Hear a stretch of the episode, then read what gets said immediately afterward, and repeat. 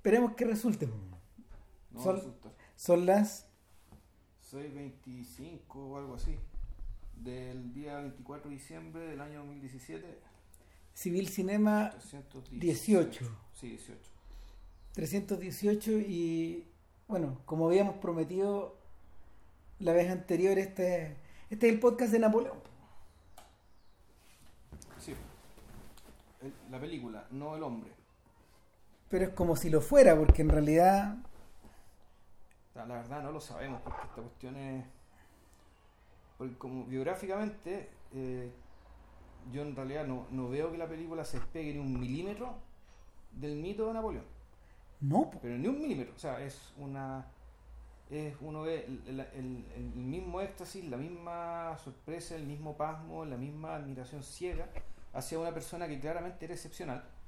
Pero, y, y por la y por lo mismo, la película, al igual que las biografías que yo en algún momento me, me tercié y tuve que leer, y leí porque quise, porque como decía Eduardo Bello, en toda familia hay un bonapartista, bueno, en mi familia yo era el bonapartista. Eh, wow, leí biografías del muñeco y básicamente me encontré con más las mismas anécdotas que y las mismas, los mismos hechos que supuestamente indicaban precisamente que este señor era especial. ¿ya? Y que era tan especial que logró lo que logró. Eh, no le agrega ni una capa más de complejidad al asunto, salvo el factor Josefina, que me parece que está puesto bien torpemente, para, básicamente creo, creo yo, para, ¿cómo decirlo?, pintar el, el factor romántico, digamos, el factor de Napoleón como héroe romántico también. ¿Cachai? Más allá Por de si genio- fuera poco. Por si fuera poco. Aparte de genio político, militar, fue, fue un poco menos que fundador del mundo moderno, que está ahí, bla, bla, bla, bla. Bueno, además era, era el- fue uno de los primeros románticos. Entonces, este, eh, y lo que está lo que puede ser también eh, discutible pensando pe- pensando en que la forma en que está montado todo ese episodio el, con, en, en paralelo con las otras ambiciones de él uno podría decir que en realidad más que un tema de romanticismo es más bien una es una, una expresión hacia otro campo de batalla ¿cachai? del mismo afán de conquista de la misma voracidad de este individuo Eh, pero bueno, en realidad aquí estamos teniendo respecto al análisis de la película. Esta es una película eh, para más señas. La dirige Abel Gans, eh, director francés que eh, de la época del cine mudo, naturalmente, película de 1927. este gallo es como de la segunda generación de, de directores franceses, más o menos. O sea, para, para entrar en contexto, este- este- el Gans es como, mm, a ver, Gans está antes de Jean Renoir, por ejemplo. Sí, claro. Eh, pero está está después de evidentemente los Lumière, Méliès y, y y, y Marcel Pañol y, y, eh, es contemporáneo por ejemplo de es contemporáneo de los surrealistas es contemporáneo de. René Clair es contemporáneo de Luis Buñuel también de Dalí de Lorca de ese es el mundo de, de Renoir perdón de, de Gans. Eh, está, es bien curioso la, a ver, la, la forma en que Napoleón existe en el mundo moderno, la película, eh, refiere a dos cosas en realidad. Una, eh, la idea de un filme biográfico que eh, narre toda la vida de un individuo. Es tal como decía JB al principio en clave heroica, es decir, no Pero este- esta es la versión esta es la versión mm, ¿cómo se? ¿Cómo, cómo lo podía ver? La, la versión mitologizada. El mitologizada, legendaria, que está ahí, como Claro. llamarlo. eh, pero ojo, o sea, el, pero que hay un elemento importante también, que es la vida de Napoleón, pero en paralelo con el desarrollo de la revolución. Es que esa es la característica que tiene. también simplificado, para, Sí. para lograr un final, digamos, del que vamos a hablar después. Del- del- creo yo que es el sentido por qué se hizo esta película Eh, esta- en esta forma. Pero, ojo, hay que decir que este va a ser un proyecto de seis películas y la película que resultó y de la que vamos a comentar hoy es la única que se hizo y va a ser la primera de las seis. Claro, este weón se gastó toda la plata en esa película. Claro, no, además, iba a ser una película además que terminó durando nueve horas. ¿Cachai? Pues el, el montaje original, el montaje de Abel Gans, ¿cachai? Eran nueve horas. El tema es que, claro, para poder exhibirla en distintas partes del mundo, qué sé yo, cada persona, la persona que recibía la película la cortaba a su amaño. Entramos en el mismo, entramos en el mismo terreno que cuando comentamos avaricia, weón. Exacto, no, pues el tema es que ahí el- la cuestión no estaba normal, entonces era salvaje nomás. Entonces el que exhibía tenía derecho a cortar la película como se le cantara las pelotas. Entonces eso produjo el, el, el- puta, el- el caos de respecto a las versiones, partes, per- partes perdidas, partes cortadas. Y a eso agrégale la complejidad de que en 1935, cuando llega el sonido, Abel Gans, la esta película le mete sonido. Entonces hay, hay una segunda versión de 1935 que más o menos eh, que creo que es más corta otra, con efectos de sonido. Y creo que hay otra versión más de los años 50, creo que le mete, porque no me acuerdo ya. No, hay otra en los 70, weón. ¿Ya? Además, a ver, hay como 20 versiones de Napoleón. No, bueno. Hoy día están todas unificadas y básicamente son dos. Pero y a eso es el- ese es el otro motivo porque Napoleón es importante en el, en el mundo audiovisual moderno. Que es un fenómeno, no solo porque es un fenómeno de lo que los, de lo que los europeos llaman live cinema. Es decir, una representación de Napoleón como tal debiera ser con orquesta sinfónica en el foso. Ya. ¿cachai? Y, y por lo mismo es un evento. Son eventos. Y siempre ha sido y siempre lo van a hacer. Y, Tal vez lo que pasa y- también con Nevsky, con la corazón Potemkin, Exacto. acá en la misma... Exacto, y cada tanto se repite esta misma, esta misma, esta misma escenario. Bueno, se ha hecho hasta con el Señor de los Anillos, digamos, etcétera. Eh, pero el otro detalle, el otro detalle es que eh, lo que hace especial a Napoleón es eh, el proceso de reconstrucción que tenía. En vez de lo que ocurrió, por ejemplo, con Grid, con Avaricia, que esta película de 8 o 9 horas también, y que probablemente era de 6 en, en la versión en la versión en que Stroheim estaba más satisfecho, eh, fue destruida. Y los intentos de reconstrucción siempre han sido parciales, siempre han sido Sí. básicamente con las fotos. metiendo intertí- claro, intertítulos con fotos para que uno se haga la idea de cómo sería el... Y esa es la versión de 4 horas, ¿no? Esa fue la que vimos nosotros. Era de 5 horas, Juan, lo que vimos. O sea, de 4, pero bueno. Pero por ahí iba. Sí, Claro, entonces, en este caso, en este caso, la reconstrucción de Napoleón se debe a la tremenda pega de un puro tipo. A- a- volvemos Claro. a esta idea de, un- de, de una persona. de, de Abel, de Abel Gans, que uno viendo Napoleón y viendo las otras películas que hizo, al menos yo, yo vi eh, Jacques, que es una película de 1919, eh, ocho años antes de que el estreno de Napoleón, aunque Napoleón, ojo, se trabajó de 1923-24. Claro. Eh, era un tipo, una, una ambición desmedida, es como un, po- un poco como Orson Welles o como David Griffith. Se produce cada tanto la aparición de estos sujetos. Es un personaje de, de- de ese nivel de ese nivel de ambición. No, no sé si necesariamente de grandeza, digamos, que de parte de él como individuo, pero sí absolutamente convencido del poder de su historia del- y del poder de la, del cine como herramienta para contar algo que te sobrepasa a todo. ¿cachai? Entonces, Napoleón trata de hacer eso a veces, a veces lo logra. Esta otra película, Jacques, eh, es mu- mucho más limitada en, en- en cuanto, a- en cuanto a recursos, visualmente también es más, es más convencional, pero también tiene un cierre que es de otro planeta. Que lo, yo creo que lo voy a comentar en otro podcast. Cuando le- vamos, Sí. le- a- lo que deberíamos hacer es dedicarle el podcast a, a Jacques y a La La, Rueda. lu- la rueda, la rueda, la rue. La, la Rue, sí. La rue, La Rue, se pronuncia Rue. ah, igual que calle. No, que la, la, La calle Rue. es Rue. Ah, La Rue la es, es la- la- es. Es como una U nuestra. Eh, Entonces, Para- claro, este individuo de, de ambición desmedida, digamos que puta, se larga a ser Napoleón. Y sucede que, claro, el, como dice bien Ram, ¿cachai? otro individuo da ambición desmedida, pero, pero al servicio de la causa, digamos, no al servicio del mismo, que es Kevin Brownlow. Kenneth Brownlow, perdón. Kevin, Kevin. Es Kevin Brownlow, ¿ya? Eh, Kevin Brownlow. eh, Protagonista de un podcast que, que hicimos hace mucho Lo que tiempo. pasa es, claro, nosotros hicimos, el hicimos un podcast sobre él de una película de ciencia ficción. Sí. que hizo él, es de ficción histórica en realidad. Eh, y Ramírez insistió permanentemente que él tenía toda una obra posterior que era mucho más importante para el efecto de historia del cine como historiador del cine. sí, claro. Claro, y una de, una de las facetas de esa pega como historiador del cine fue la reconstrucción de Napoleón y, y la búsqueda de los pedazos y rearmar la película. Y en el fondo, esta versión que estamos hablando ahora, él es un coautor. O sea, Básicamente. eh, Es un coautor porque eh, es una película de una versión de 5 horas y media. reconstruida de, eh, en un lapso de tiempo que es como 31 años, 32 años por ahí, porque esto se, esta, esta versión se estableció en el 2000 finalmente, Exacto. después de un proceso largo.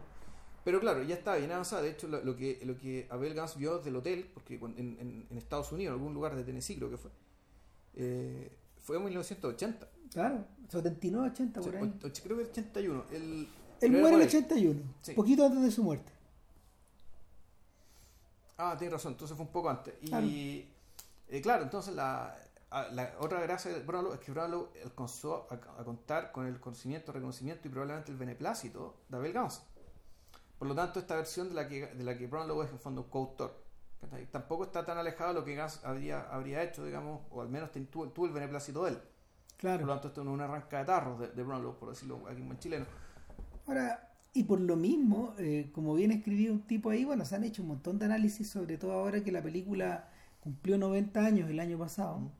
este año, el año pasado, por ahí, eh, y, y el British Film Institute finalmente logró conseguir los derechos para digitalizar la película eh, en 4K y subirla a Blu-ray. De la, la copia que nos bajamos, de hecho, ¿Es esa? está sacada del Blu-ray.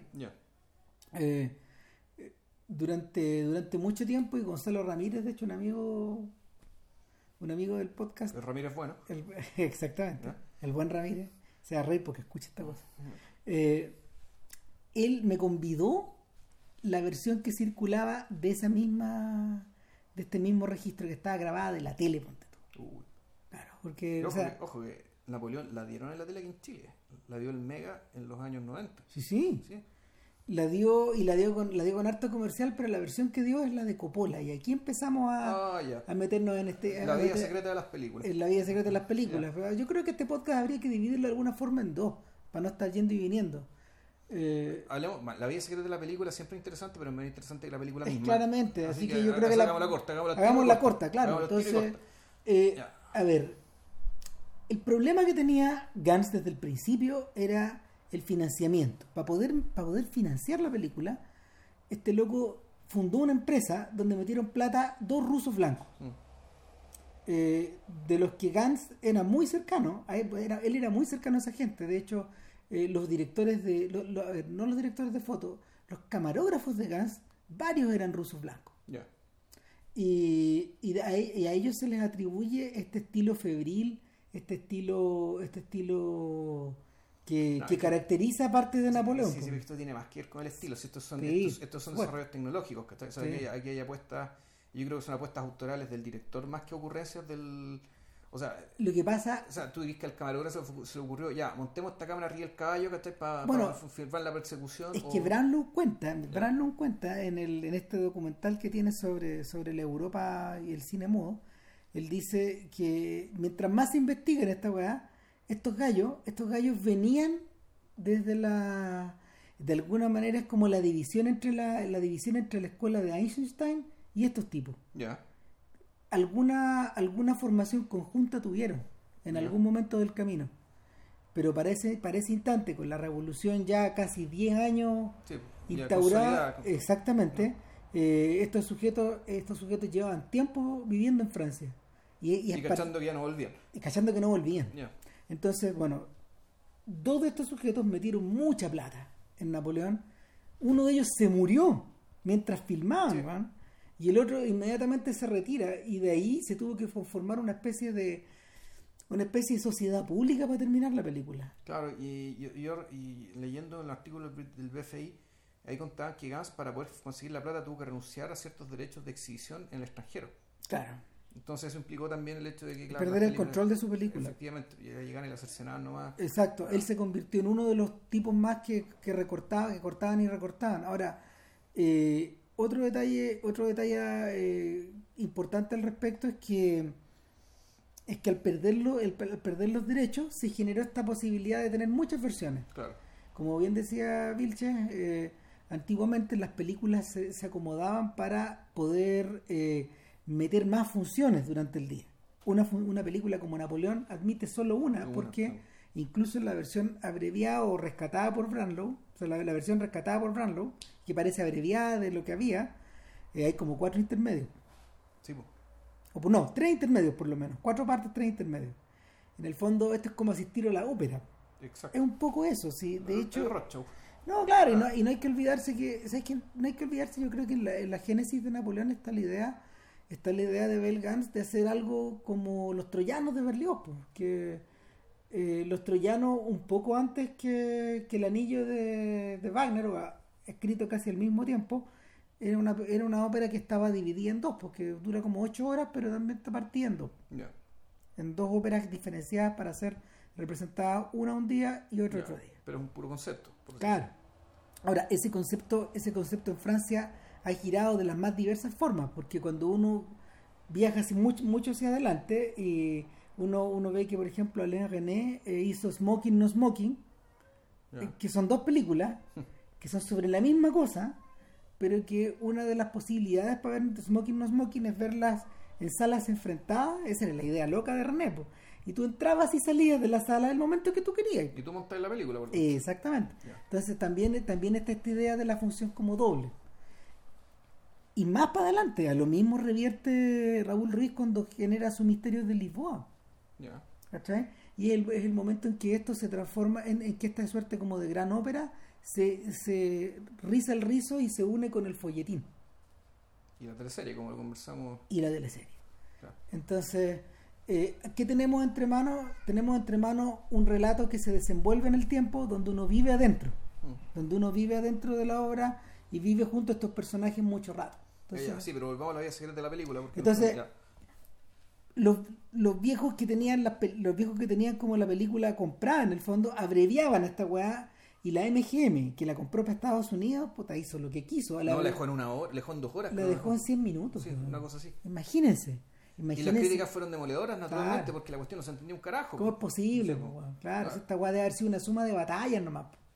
si finalmente lo que perseguían estos weones a- además que para más recacha eh, Gans tenía todo un código, una buena serie de códigos de color para entintar la Mm, película, sí.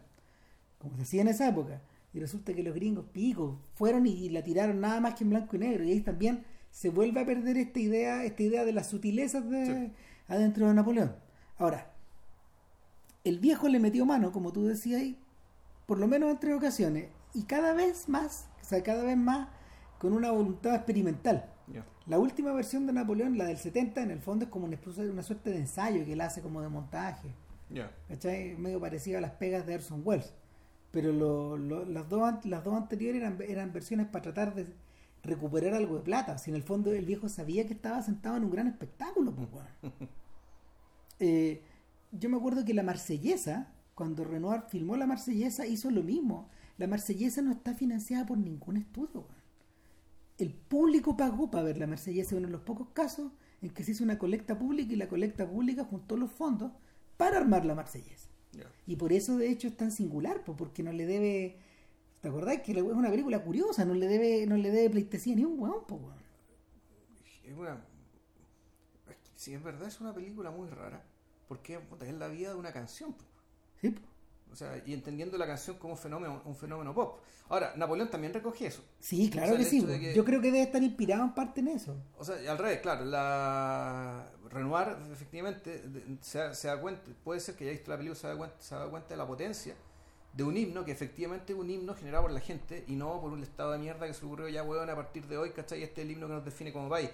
¿cachai? Esto Claro. fue realmente, y fue, y, y como vino la gente, esto en es un éxito popular, es pop, o sea, al fondo la Marsellesa fue un éxito pop, espontáneo, ¿cachai? Donde, en, en el- en el que en que demostraban por una parte también están es que bueno, es que Renoir también tenía ese ojo para filmar a los aristócratas que cuando filmaba a la gente en, en Coblence era- sí pues cuando estaban en Coblence refugiados en Coblence los aristócratas franceses en esa ciudad alemana de la frontera había toda una parte dedicada a ellos ¿cachai? que también era de una fineza puta, un, de un cuidado muy, muy importante y en paralelo la canción estaba básicamente incendiando la pradera ¿cachai? porque eso, esa fue la función de, la- de- de- de- de- de este himno ¿cachai? de devorarlo todo o sea de, de empu- de empujar las cosas de, Ahora- de empujar la historia Ahora bien, no es la única versión de Napoleón que se hizo en todos esos años, pues muchas películas que recogieron esta historia.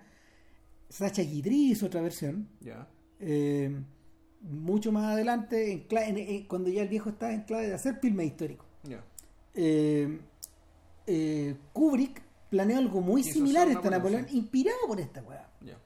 Ahora, la idea de Kubrick era, era detenerse también en algún momento de... Cuando uno geó el guion, eh, este, este- su Napoleón se detiene tal como se detiene el de Beethoven, como en la época heroica. ya Y O sea, hasta, hasta, hasta antes de convertirse en emperador, probablemente. tal cual. Y que es, que es en el fondo la historia que a este viejo le, inter- le interesaba contar. Ahora, eh, por el contrario, por el contrario, eh, Napoleón ha crecido en otras direcciones, pero cuando... Como Napoleón, la figura o Napoleón la película. Napole- no, Napoleón el personaje cinematográfico. ¿Ya? No sé, hubo, una, hubo miniseries, hubo aquí y allá distintas huevadas, Bueno, yo me acuerdo haber visto película, una película con Rod Steiger que creo que era por la batalla de Austerlitz. Sí, esa se llama Austerlitz. Austerlitz, claro. Sí. Eso, eso me acuerdo esa película. ¿No es de Bondarchuk eso? ¿No es del No me no acuerdo que el edificio era demasiado chico para, para cachar. Yo me acuerdo que la dan en el Mega también. Pero una película occidental, o sea. Sí, completamente. Ahora, Hay una película donde actúa Orson Welles también, haciendo el mariscal Kutuzov. Creo que le parece la misma. sí, sí, sí, es la misma película. Sí, esa es la misma. Y hay otra, hay, hay otra Waterloo, donde Napoleón ya es otro actor que no me acuerdo quién era. Claro. eh, ahora bien, en medio de ese proceso, Brownlow agarra esto cuando él es muy joven. Brownlow le agarra el gusto al, al- al archivo fílmico eh, en los mercados de pulgas británicos. Se pone, a juntar, se juntar películas y en algún momento a él le llegó un rollo de Napoleón. Encontró una, Una lata. eh. una lata de Napoleón. Y ahora, Brownlow es un sujeto que es un poco menor que los pioneros del free cinema inglés. Que, que no sé, que Jack Que Clayton. que Lindsay que- Anderson, ¿qué eso? que Lindsay Anderson, claro, él, él es de los menores. De esa, él- actualmente es un señor de 75 años más o menos. Entonces, claro, que todos ellos ya irían por los 90, todos muertos. Entonces, Brownlow en el fondo es como una suerte de figura bisagra, era el hermano más chico de toda esta gente, era el gallo que estaba metido, era el tipo que estaba metido, como, como viejo chico, él estaba metido con todos los grandes. Y fue en esa época en que eh, empezó a interesarse como coleccionista, pero al mismo tiempo como, como, histori- como improvisado historiador del cine mudo, que es el tiempo que es el tiempo que a él más le interesa. Sí. Entonces, eh, eh, a través de la pega de Branlow, por ejemplo, se ha podido establecer, ellos fueron los que establecieron que se perdió un 75%, por ejemplo, de la, de la producción muda, solo sobrevive un 25%, ¿cachai? Y que, y, y que por un tema de derechos siempre había una nebulosa de cuánto hay y cuánto no hay. En el caso de Napoleón, la batalla en el fondo era porque estaba todo desperdigado. Claro. Y este gallo fue juntando pedazo por pedazo, pedazo por pedazo durante, no sé, un periodo de 15 o 20 años, hasta que tuvo una versión más o menos realizable. Ahora, lo notable es que viendo la restauración te da la impresión de que él rescató pedazos de negativo. Eh, es que yo creo que de todo tipo, de todo tipo tiene que haber encontrado. Eh, probablemente este, est- esta, esta cacería por Napoleón es la, es, es la historia más famosa de todas estas recuperaciones de películas. Hay muchas otras, por ejemplo, La no sé, metrópoli que la encontraron dónde en Buenos Aires. claro, Esta otra famosa noticia de los, de los archivos que, que en Japón. por ejemplo, encontraron un archivo de, gigantesco, gigantesco de una persona que tenía en un sótano y estaba ahí. no eran más, eran como 60.000 películas, no sé, una cosa gigantesca. Y que, claro, habían zafado los incendios, de los bombardeos, de todo. Exacto, entonces puede que ahí, por ejemplo, algún día se encuentren muchas cosas perdidas Que eso O- todavía la están clasificando. o cosas va a demorar años de años. Eh, o lo que le ocurría, por ejemplo, a lo que le ocurría, por ejemplo, a Henri Langlois, que ellos también recuperaban películas, juntaban pedazos, cuando las mandaban de paseo, los tipos las copiaban a la mala, las pirateaban en el Sí. fondo, hacían dupes y, y, y seguían su propia vida. Y muchas de esas versiones podían han sido han podido localizarse en la medida que otras se perdieron. Entonces, Napoleón es el caso más notorio porque, porque la reparación ha sido extensiva. Desde las dos horas que duraba en los años 70, que era una, no eran, no sé cuánto, ni, ni- un cuarto del material, nada. ni un quinto casi del material, ha podido recuperarse más del doble. Creció, creció más del 100%. Entonces, eh, bueno, de hecho es una de las razones por las que Abraham Luz Ponte tú hace un- unos años atrás le dieron el Oscar junto con Godard. Pero, pero el, es lo que lo interesó al mismo, por ejemplo, eh, en, la- en el rescate y en la investigación de las otras partes de las car- de las carreras de, de Buster Keaton o, eh, o preocuparse, por ejemplo, de, de, la- de los filmes descartados, de, de los trozos descartados de los filmes de, de Chaplin, etcétera eh, o de Harold Lloyd. O sea, ellos han trabajado mucho, mucho. Él tiene documentales sobre eso, etcétera. Eh, es lo que también al final permitió, no sé, por rescatar, rescatar a este punto cosas como intolerancia o un montón de otras, un montón de otros filmes mudos. Ahora, eh, hay una y pa- pasando, pasando la película misma, No, hay- y pasan Coppola. pues, todo Ah, partió verdad. Coppola, sí. la verdad, po.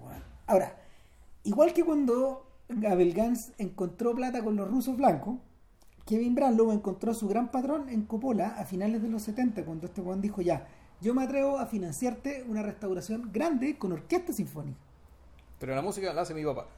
Exactamente. Ahora, Carmine Coppola es un personaje curioso. El Carmine Coppola, para los que han visto Tetro, eh, esta película bien fallida de, de Coppola, una de las últimas ya, eh, cuenta, cuenta eh, el Carmine Coppola es como Klaus Maria Brandauer en la película. Cuenta un poco la historia de este músico. Y, y- y era un gallo muy, era, era un gallo bastante, bastante hábil, bastante genial, pero, pero su carrera su carrera siempre su carrera de alguna forma nunca se desarrolló como él como él esperaba. Él era un flautista. Y y le, le imbuyó a los hijos una vocación artística eh, muy intensa. Eh, el que salió más aventajado evidentemente fue Coppola. Y el viejo le el, el Coppola el hijo le trató de devolverle la mano todas las veces que pudo. De hecho eh, Carmine Coppola, por ejemplo, tiene piezas electrónicas compuestas para eh, Apocalipsis ahora. Él compuso eh, parte de... eh, él, orquestó, creo que el, el Padrino 2, la música de Nino Rota, y eh, él es el compositor de, de la música del Padrino 3. Yo me acuerdo también que la historia de Nueva York de Coppola trataba sobre un padre músico, un padre flautista, hecho, Sí. que lo tocaba flauta a la cabra chica. Por lo demás, la historia es una mierda. Pero bueno, eso, eso lo van a Sí. en detalle. ¿no? No, no, fíjate que en la medida... Yo la volví a ver ¿Ya? Y lo más interesante es que eh, todo lo que todo parece que todo el aporte de Sofía Coppola así sobrevive con el paso del tiempo, que es como esta historia de alguien muy Sí, muy privilegiado. Exacto. Que, sí. como que lo adelanta perfecto, Mm. todo eso. Entonces, es como una especie de miniatura. Pero claro, Coppola, Coppola eh, Co- Carmine es el protagonista de, de, de, la, de, esta, de esta segunda, de, de este tremendo empuje que le da de, eh, Francis Ford a su hijo a, a la exhibición de Napoleón porque él compone la banda sonora. Creo que esta fue nominada al Oscar, ponte tú, en ese momento. Y, y nada, lo, lo, lo, que, lo que caracteriza esa... eh, lo, lo que lo vuelve raro es que Arthur Honegger, que había sido el compositor original, Exacto. había compuesto una cantidad limitada de, eh, mat- de material eh, original y se había basado en Beethoven, en Mozart y se había basado en la marsellesa. Exacto. Entonces, eh, la pega de Coppola no es tan así. Ya. Y Branlow quedó amarrado de mano porque eh, vendió un poco el alma, igual que Igual que Gans. igual que Gans, y mm, Coppola quedó con los derechos mundiales de, de, de, de, su Napoleón y eh, Branlow pudo trabajar, pudo continuar trabajando solo eh, con la ayuda del British Film Institute en Inglaterra. Entonces, eh, mucha de la pega que hizo eh, Branlow en secreto, que fue recuperar básicamente una, la última hora 20 de la película, que, que fue ganando en, en cantidad, eh, puta, no fue muy no, no fue muy no fue muy promocionada en todos estos años desde, lo- desde el año 80 porque la versión de Coppola era la que estaba editada en Sí. Laserdisc por ejemplo es la versión de Coppola la que se dio en la tele acá y la que circuló en distintos lados ahora eh, el- el- la, la mayor gracia que, que, que Branlow consiguió fue finalmente recuperar el tríptico de pantalla, la polivisión que le llamaba Gans. Que el cinerama, el fondo. Claro, era un adelanto del cinerama. Y, y de otras cosas también, pero, pero ya vamos a hablar de eso. Ahora, Branlow y el British Film Institute han logrado que esta versión se comercialice en muchos lados ahora. Ya. O sea, y se aclaró esos problemas. Y en realidad Coppola nunca logró echar a andar eh, su acuerdo con la Cinemateca Francesa, que, que es la que abrazó su versión. Ya. Que, y, y que, y que seguramente y que aparentemente estaba preparando para el año pasado otra versión de Napoleón, su propia versión de Napoleón, porque esto ocurre con las películas mudas. Tú Sí. pudiste retener ciertos derechos o comprar ciertos derechos de exhibición y hacer versiones que compiten. Hay varias versiones de intolerancia, de hecho, por lo mismo. Ahora bien, eh, el, el rollo, el rollo final eh, es que la, la dimensión de espectáculo, la dimensión, la dimensión de, este- de espectáculo de Napoleón, eh, ha ido creciendo con el paso del tiempo, pero lo que, lo que ocurre, lo que ocurre es que el, cada vez que cada vez que se cada vez que la película vuelve, puta, cuesta mucha plata. po. La, ulti- el la última gira de Napoleón costó 720 mil dólares. Imagínate, man. ¿Cuánto cuesta hacer la ley de la justicia? ponte sea, ¿Cuánto cuesta hacer cuánto? El Last Jedi. Oh. Una 300 aparte, más o menos. Exacto. O sea, es mucha plata, pero en realidad es nada Es comparado nada. con la. eh, claro, y Napoleón es una película singular y esa otra- todas estas otras películas son hechas en serie, ¿no? Son salchichas que van saliendo cada vez más caras, sobrepagadas, sobreproducidas. Ah, Ahora, yo siento que la intención original de Gans no es tan distinta a la de un blockbuster actual. Sí, Esta- sí es distinta por la sencilla razón de que ahora el blockbuster es la salchicha. Es una salchicha, o sea, es una más. O sea, tú, tú con el blockbuster ya no quieres singularidad, tú con el blockbuster ya quieres el- la salchicha del mes, ¿cachai? Del año.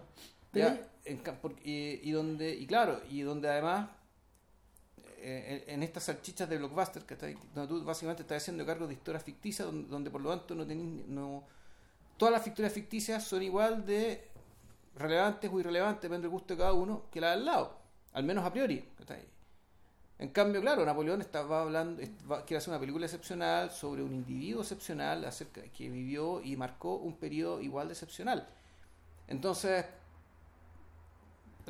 viendo ayer, tú decís, Napoleón, más que parecerse a los blockbusters de, de superhéroes, digamos, que, estamos viendo ahora, yo diría que se podría parecer más, no sé, a Dunkerque, ¿cachai?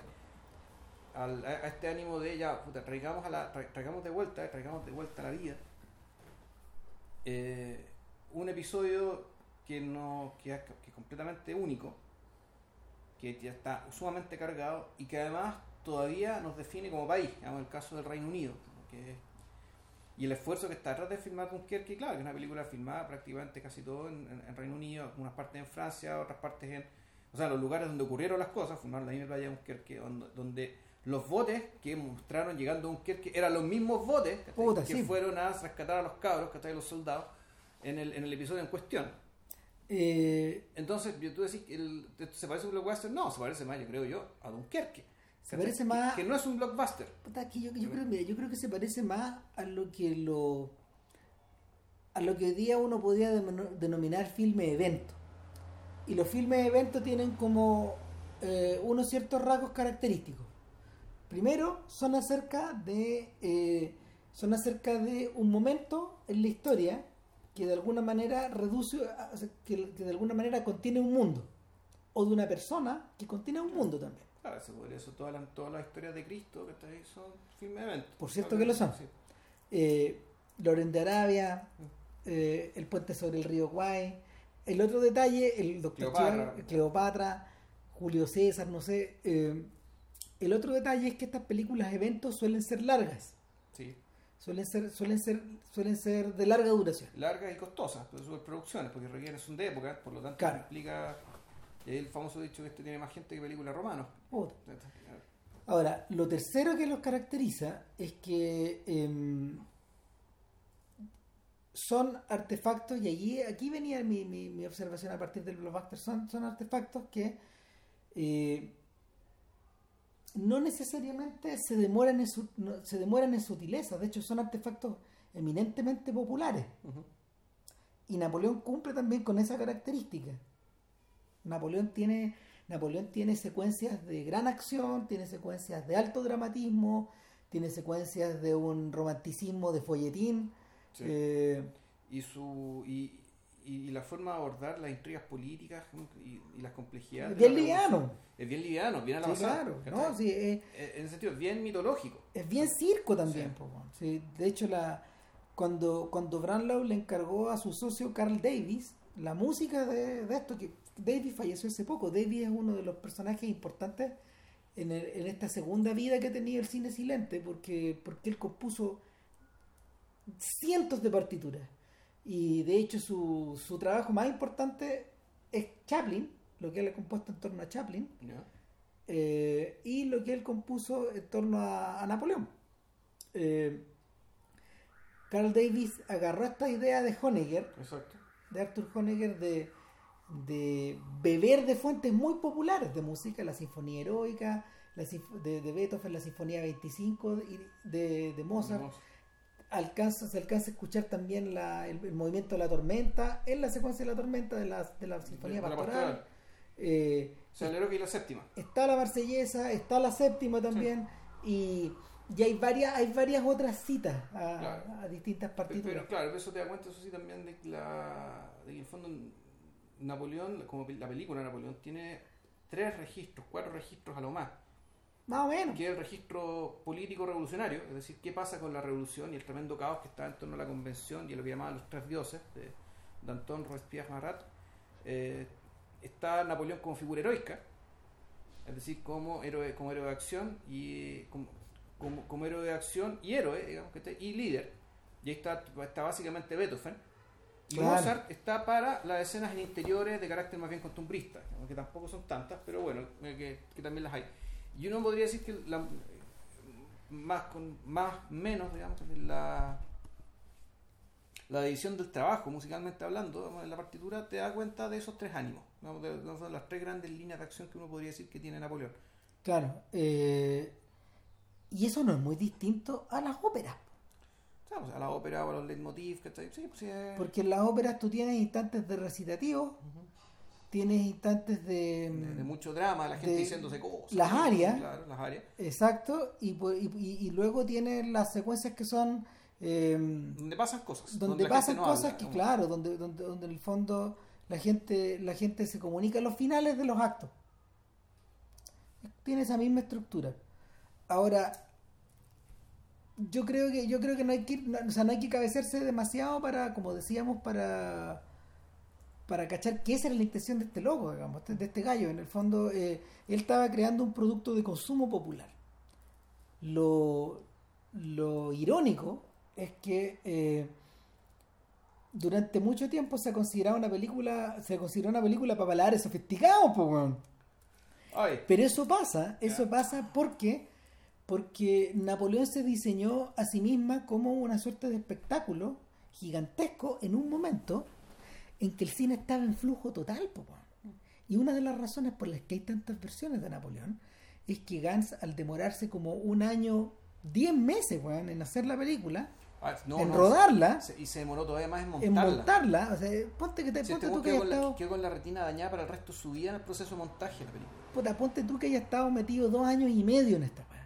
No, y más, si la, la persona empezó a filmar en, mil- en 1923, se empieza a conseguir la, prim- la primera plata. En el fondo se demoró cuatro años, entre 1923 y 1927 que la estrella. claro, es un poco Montando pa- todo, pre, post, preproducción, producción y postproducción entre toda la base es un poco parecido a- al caso de, de Coppola con eh, Apocalipsis Sí, ahora, no, po, sí. porque el proceso de filmar Apocalipsis ahora, de la compra de los derechos, de la escritura del guion, empieza el año 69 po, con George Lucas y John Milius. Lucas iba a ser el director. Mm. En Vietnam. Claro. Entonces, eh, es, es bastante similar. Ahora, el pensándolo bien también, eh, Apocalipsis ahora sí también tiene, con todo lo sofisticada que es y todo, sí tiene dimensión de entretenimiento popular, pues bueno. Entonces, para eso está The Doors, para eso están los Rolling Stones, para eso hay un montón de otros efectos, ¿cachai? Que, que la película posee y en el fondo sí, pues es una gran ópera también a su manera. Para esa década, para el final de esa década. Sí, pero entendiendo que, claro, que igual era el conflicto inherente, eh, el conflicto presente, la forma de resolverlo, el perfil de los protagonistas es, Es distinto. es antipopular. O sea, tú decís, el personaje de Cornel Kurtz es un personaje que no... No, pues no tiene cabida en una, en una historia en, así. en lo que nosotros entenderíamos como entretenimiento popular más llano. Ahora, uno podría también pensar que el mainstream en aquel entonces era un mainstream también más exigente. Lo era, claro. Donde, y, más, y más abierto a, a- a complejidades mayores. Como más- lo más en el podcast de Bonnie and Clyde. Claro. Ahora bien, eh, lo que le pasa a, a Gans es que se demora tanto tiempo que para cuando termina ya existe el cine sonoro. po. Y ahí cagó todo. po. Entonces, él mismo tuvo que meterle efecto porque tenía la cagada, pues nadie quería pasarla, weón. La más era muy larga. extremadamente Sí. larga. Eh, Napoleón en ese sentido es una obra epigonal. es epigonal eh, de la misma manera que Amanecer, por ejemplo, es epigonal. ¿Cachai? Están al final de un periodo de cine mudo, una de las expresiones maduras de, este, de esta forma de arte, de esta forma de arte que mostraba, que mostraba imagen, eh, fotografía, pantomima, un montón de weas. Y claro, y por, y por el hecho de, de ser mudo, de que no haya sonido, el- por lo tanto la imagen tenía cierto aspecto, cierto carácter fantasmal desanclado de la realidad, que también además te permitía ¿cachai? ir y volver del- respecto a la ensoñación, de lo sobrenatural, del mundo de los muertos, es decir, hay, hay to- había toda una potencialidad ¿cachai? Del, del- en, el, en el cine mudo, digamos que en el cine sonoro eh, hubo que recomponer, ¿cachai? porque el, cine- el sonido te ancla la realidad de inmediato. O sea, de hecho, de hecho, solo en el cine mudo, por ejemplo, alguien como Albert Dieudonné, el protagonista de Yo- Napoleón, Dieudonné. Dieudonné, eh, el protagonista de Napoleón, podría haber aparecido en la película. ¿Cachai? Porque cuando uno observa a Dieudonné, eh, su, su apostura física tuvo que bajar mucho de peso. De hecho, era amigo de Gans. Sí, pero era- era- Eh, tuvo que bajar mucho de peso para este, este, este, este, este actor, escritor, director, para interpretar al personaje. Claramente no era bajo, era alto, aparece curvado muchas veces en cámara, eh, y, y su postura es la de un mimo. Si uno observa, se parece mucho a Jean- a Jean-Louis sea, un tipo de nariz aguileña, eh, es con que- unos grandes ojos que, que expresan un montón de cosas. Es que que que, claro, pero. y- Claro. Bueno, una cosa lleva a la otra, pero el hecho de que el Puta, personaje sí. también es un personaje que funciona sobre la base también de la imperturba- imperturbabilidad. Claro. Es un personaje que él, él no cambia. Impenetrable. Ah, im- Impenetrable y muy inexpresivo y, y muy rara vez ¿cachai? el personaje se sale de, ese- de- de- de esa careta, digamos, se sale de ese... de- Claro, hablando por teléfono el otro día con Vilche, tú me decías, puta, Napoleón está arriba del estatua todo el rato, parte arriba del estatua, desde que es niño en el fondo. Exacto. Puta, y ahora podemos empezar a hablar de, de- de la estructura. po. La estructura de la película es como, es episódica. Entonces, hay una, hay una sección que es la sección de la, form- de la formación del carácter, por decirlo de alguna manera, aunque da la impresión de que el carácter ya existía Es- entero. Es que no, ese es el punto. Es el fondo, Claro. pero que en Es la excusa, es digamos. la excusa para mostrarte que es la leyenda completa. O sea, el Claro. personaje ya cabrón chico era capaz de, en una escena de nieve, también con, también con mu- Una batalla, una, batalla de nieve, que es parte también de la leyenda, el episodio de la batalla de nieve, donde él ya, él- ya él era un estratega ¿cachai? de chico, donde era capa- capaz de con 10 soldados ganarle A 50. 40. ¿cachai? A 50, entonces eh, inventaba estrategias y era, era muy valiente, muy arrojado, con, mucha- con mucha sangre fría. Em, Claro. y, Eh, y, y lo otro, y también el, en, en- esta parte te muestran un personaje que empieza a aparecer repetidamente. hay varios. Tristan Fleury, que vendría Sí. a ser como el francés promedio, ¿cachai? Que queda absolutamente obnubilado, ¿cachai? Con este personaje y le, lo sigue toda la carrera. El- Que puede ser la misma persona, puede no serlo. Aquí dicen, eligen recursos que sea la misma persona. Sí, sí. Básicamente para acompañar el ascenso, digamos, de este, de este, de este monumento. En el fondo, eh, Fleury somos nosotros. Mm, sí, somos los que El estamos ahí, espectador, digamos. son los que estamos mirando la película. El, em, a ver, Napoleón está dividido entonces en, en la sección infantil, por, en la sección infantil.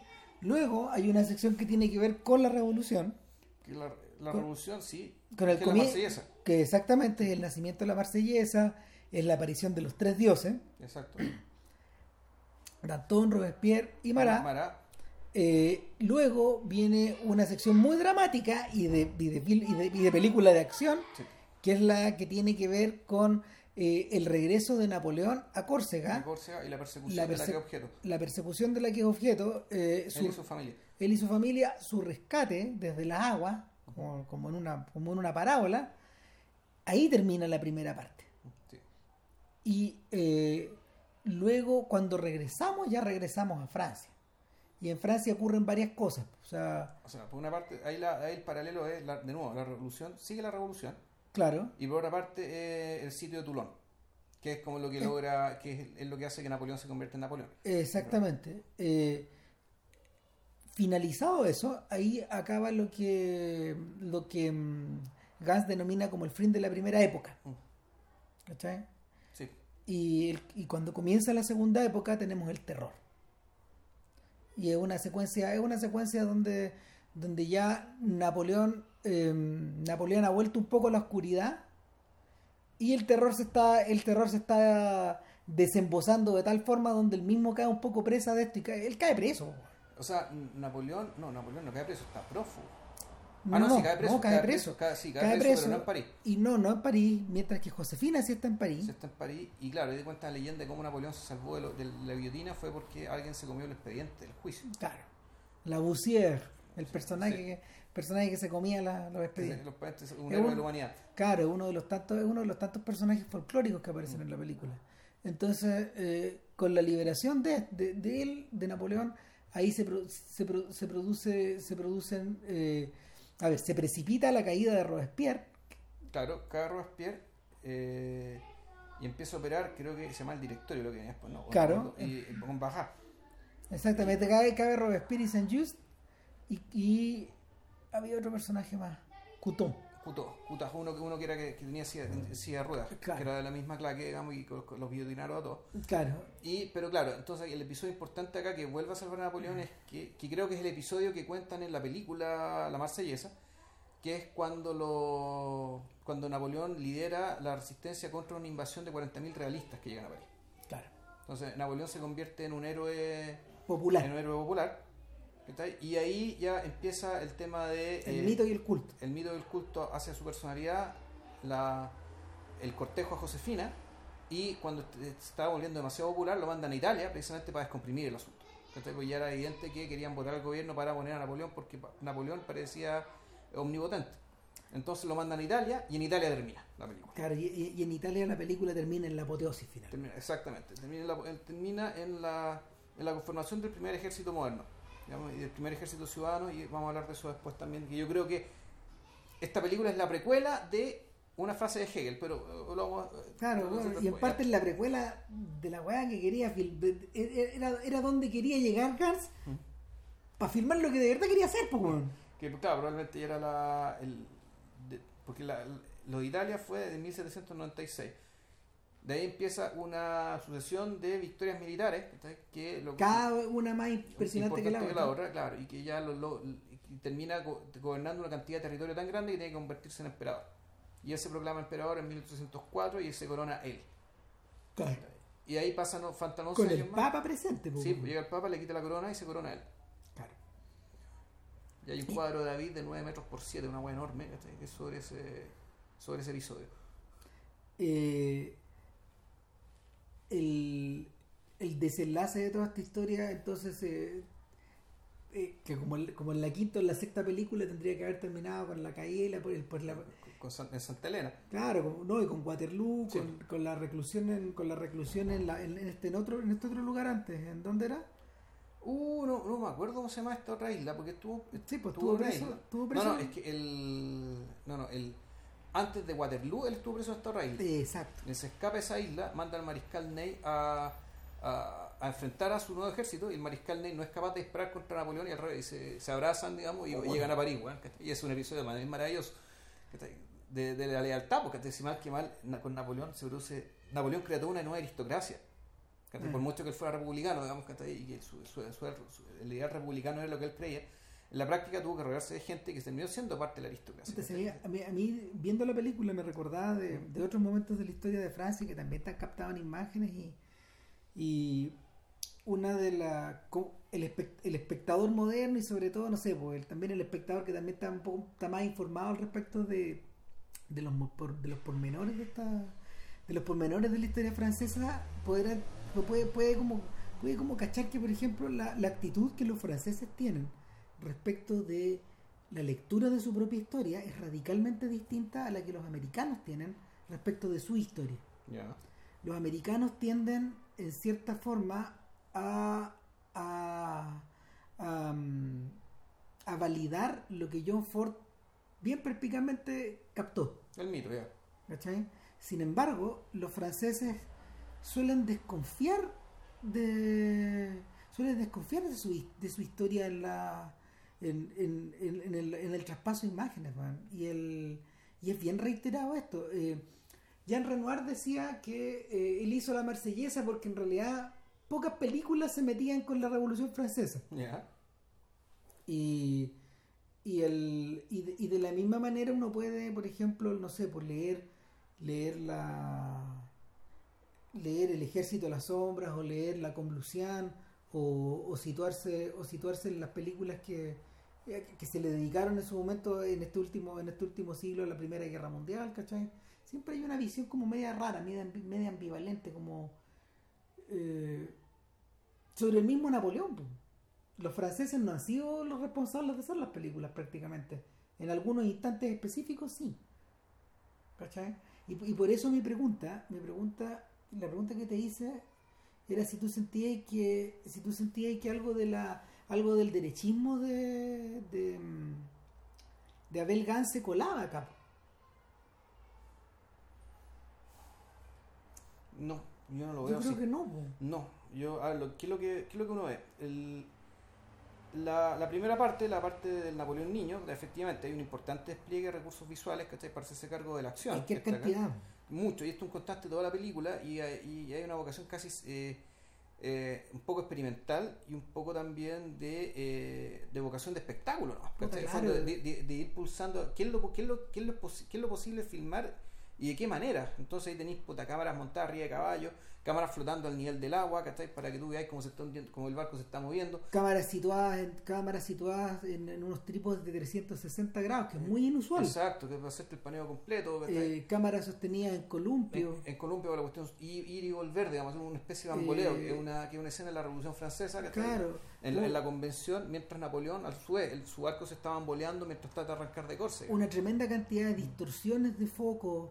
Eh, de, imágenes de- superpuestas. o sea, Exacto. bueno, por ejemplo, la imagen de la, la pelea en el internado, ¿cachai? Que después Jean Vigo se la robó. Está se- la robó, cara raja, ¿cachai? Se la robó completa. Está robada Sí, entera. y yo sí. creo que es un tremendo homenaje nomás. sí. Eh, es un tremendo homenaje. Cuando uno la ve en, en Cero en Conducta, uno le encanta. Uno dice, oh, qué divertido, qué simpático, qué lúdico, ¿cachai? Qué, qué- cuánta rebeldía, digamos, qué- qué- en, en la clave de Vigo, ¿cachai? Y tú la ves en Napoleón, bueno, y es otra cosa. Es otra cosa. Es, Es otra cosa. es épica, es titánica, es, es pura voluntad. Es pura voluntad, es, es la voluntad a escala pequeña, ¿cachai? Pero igual es una gran tragedia, ¿cachai? La gran tragedia Claro. del niño solo. Exacto. Solo que esta vez el niño solo, puta la weá Napoleón. Entonces Claro. no es cualquier niño. Entonces, como Eh, en, en esa, en esa sección hay como dos lecturas. Una, obviamente, es como la lectura hacia el mito, pero la otra lectura es la lectura que es la lectura que uno puede, por ejemplo, desde desde desde la posición de Tristán Fleury que tenemos nosotros, es decir, del, del hombre medio, de- del hombre común, el, claro, el individuo- el cualquiera. Que el ahí, individuo cualquiera, claro. claro, que, que, que observa a este, a este, a este personaje Este excepcional. prodigio, claro. Es inevitable ver que el personaje está solo, va a estar siempre solo y Pero que claro, pero es que ahí está el tema. El, él es tan importante porque siempre va a estar aparte de todo lo que pasa, porque Exacto. él va a poner todo aquello que le falta a todos los demás. Es decir, la, la película está súper claro el montaje cuando te muestran a el, el caos de la convención, la gente gritando, peleándose, moviéndose. Y cuando Napoleón en algún momento le pregunta, bueno, ¿qué desea? Orden, calma Silencio. y silencio. Esas tres cosas. Y, esa definición que Napoleón hace, expresa digamos, en, un- en, un- en uno de sus diálogos, si uno lo piensa bien, es su forma de comportarse prácticamente durante toda la película y es la forma en que él mismo es filmado también.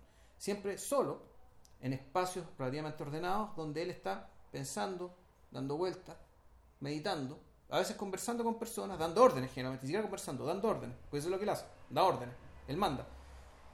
Y en paralelo, puta, está la caga, ¿cachai? ah, Está- el El desorden, el ruido la violencia. y, y el, claro, la violencia, ¿cachai? El, el- eh, la destemplanza, ¿cachai? La, conducta una conducta destemplada y permanente. En todo. Entonces, si uno dice, eh, ¿por qué Napoleón? eh, ¿Qué tiene este Napoleón? Napoleón es eso, o sea, Napoleón es mostrarte este personaje que, que no solo es excepcional porque es tan inteligente, o es tan bueno para las matemáticas, es tan buen estratega, eh, porque tiene esta capacidad de mandar natural. Y el- sino es porque además trae y le aporta a un país el caos completo. Eh, lo, que, lo que el país no tenía. Es decir, era la luz al final de un túnel muy oscuro y muy largo. sea, Napoleón es eso. A mí eso es lo que me llama la atención también, porque mira, durante buena parte del siglo XIX, puta, Napoleón fue una figura enormemente controvertida, po. En parte porque había, no sé, pues en parte porque también hubo parientes encaramados de- de- parientes que, que, que o sea, la- En una nueva aristocracia. exactamente, pues, heredaron su posición social, ponte tú. heredaron, no, heredaron, su- heredaron, heredaron su poder. su poder, el poder político, digamos que está claro, como, como farsa, como diría, como diría Marx. Exacto. Estabas en clave de farsa, pero bueno, ¿te acordás? Hicimos el podcast de María Bonaparte, porque era una de las fundadoras del psicoanálisis, digamos, era, precisamente era nieta de. Ya. Entonces, el, en, en esa medida era un personaje, es es un personaje que en el fondo tú tenías que tomar con pinzas, po. Eh, y, y yo encuentro, yo encuentro un desparpajo bien grande el hecho de que Gans lo haya filmado de esa forma, O sea, lo filmó como. precisamente ahí, después de la después de la primera guerra, po. Exacto. donde, donde puta, era un tiempo donde hubo otra clase de héroes, po. El mariscal Petén, por cierto que no era Napoleón, pues. No, no, que nada era Napoleón, es que ya es otra época. Ya, ya es otra época. Pero, eso sí, eh, de partida es una película. eh, es una película por la República, desde la República, para la República, pero que no. Eso es, eso es interesante y, y honesto, que no niega el origen, si bien no es puro, sí el origen caótico y por qué no decir bajo de la República Francesa. Claro. Bajo en el sentido de que, puta, efectivamente, la gente que estuvo a cargo de este cuento, ¿cachai? Y, puta, no era gente, o era gente muy inteligente, era gente muy ambiciosa, donde, eh, pero al mismo tiempo, donde también se toman deliberaciones de una manera absolutamente destemplada. ¿cachai? Donde, donde la República efectivamente fue un caos, fue una chacra y fue una carnicería. Un güey le dice a otro, necesito 300 muertos para Por- hoy. por- hoy- no, todos los días. Eso, todos los días. O sea, o cuando Napoleón estaba en la lista, estaba de- está listo para la foto, ¿cachai? Y te demuestran, te, te vislumbran cómo funcionaba Claro. básicamente la maquinaria del terror, que era puta, llenando expedientes eh, para guillotinar gente 300 al día. Uno de los, el, el intertítulo se llama El barómetro, el barómetro De la revolución. revolución. Y en el fondo tipo, el tipo, el mismo tipo le dice, son funcionarios públicos, el mismo tipo le dice, hazme bajar esta pila de papeles, weón". Mm. Eso es. Quiero una torre. Vamos para arriba, ese weón. La torre de los inocentes prácticamente no No existía. Estaba la torre de los procesados y la torre de los condenados. Exacto. Y los inocentes eran. Una cagada chica. Nada, güey. No. Entonces, entonces el, era una maquinaria en el fondo. Ahora, el, a mí me da la sensación de que, de que, de que Napoleón se inserta ahí en la lógica de, de Gans para transformar el sentido de esa maquinaria y redireccionarla de alguna manera. Ya. El, y de redireccionarla sin quitarle, y esto es lo más, esto es lo más insólito, sin quitarle eh, o sin restarle importancia al terror, sin restarle importancia a los días de vacilación, todo esto está presente en la mezcla.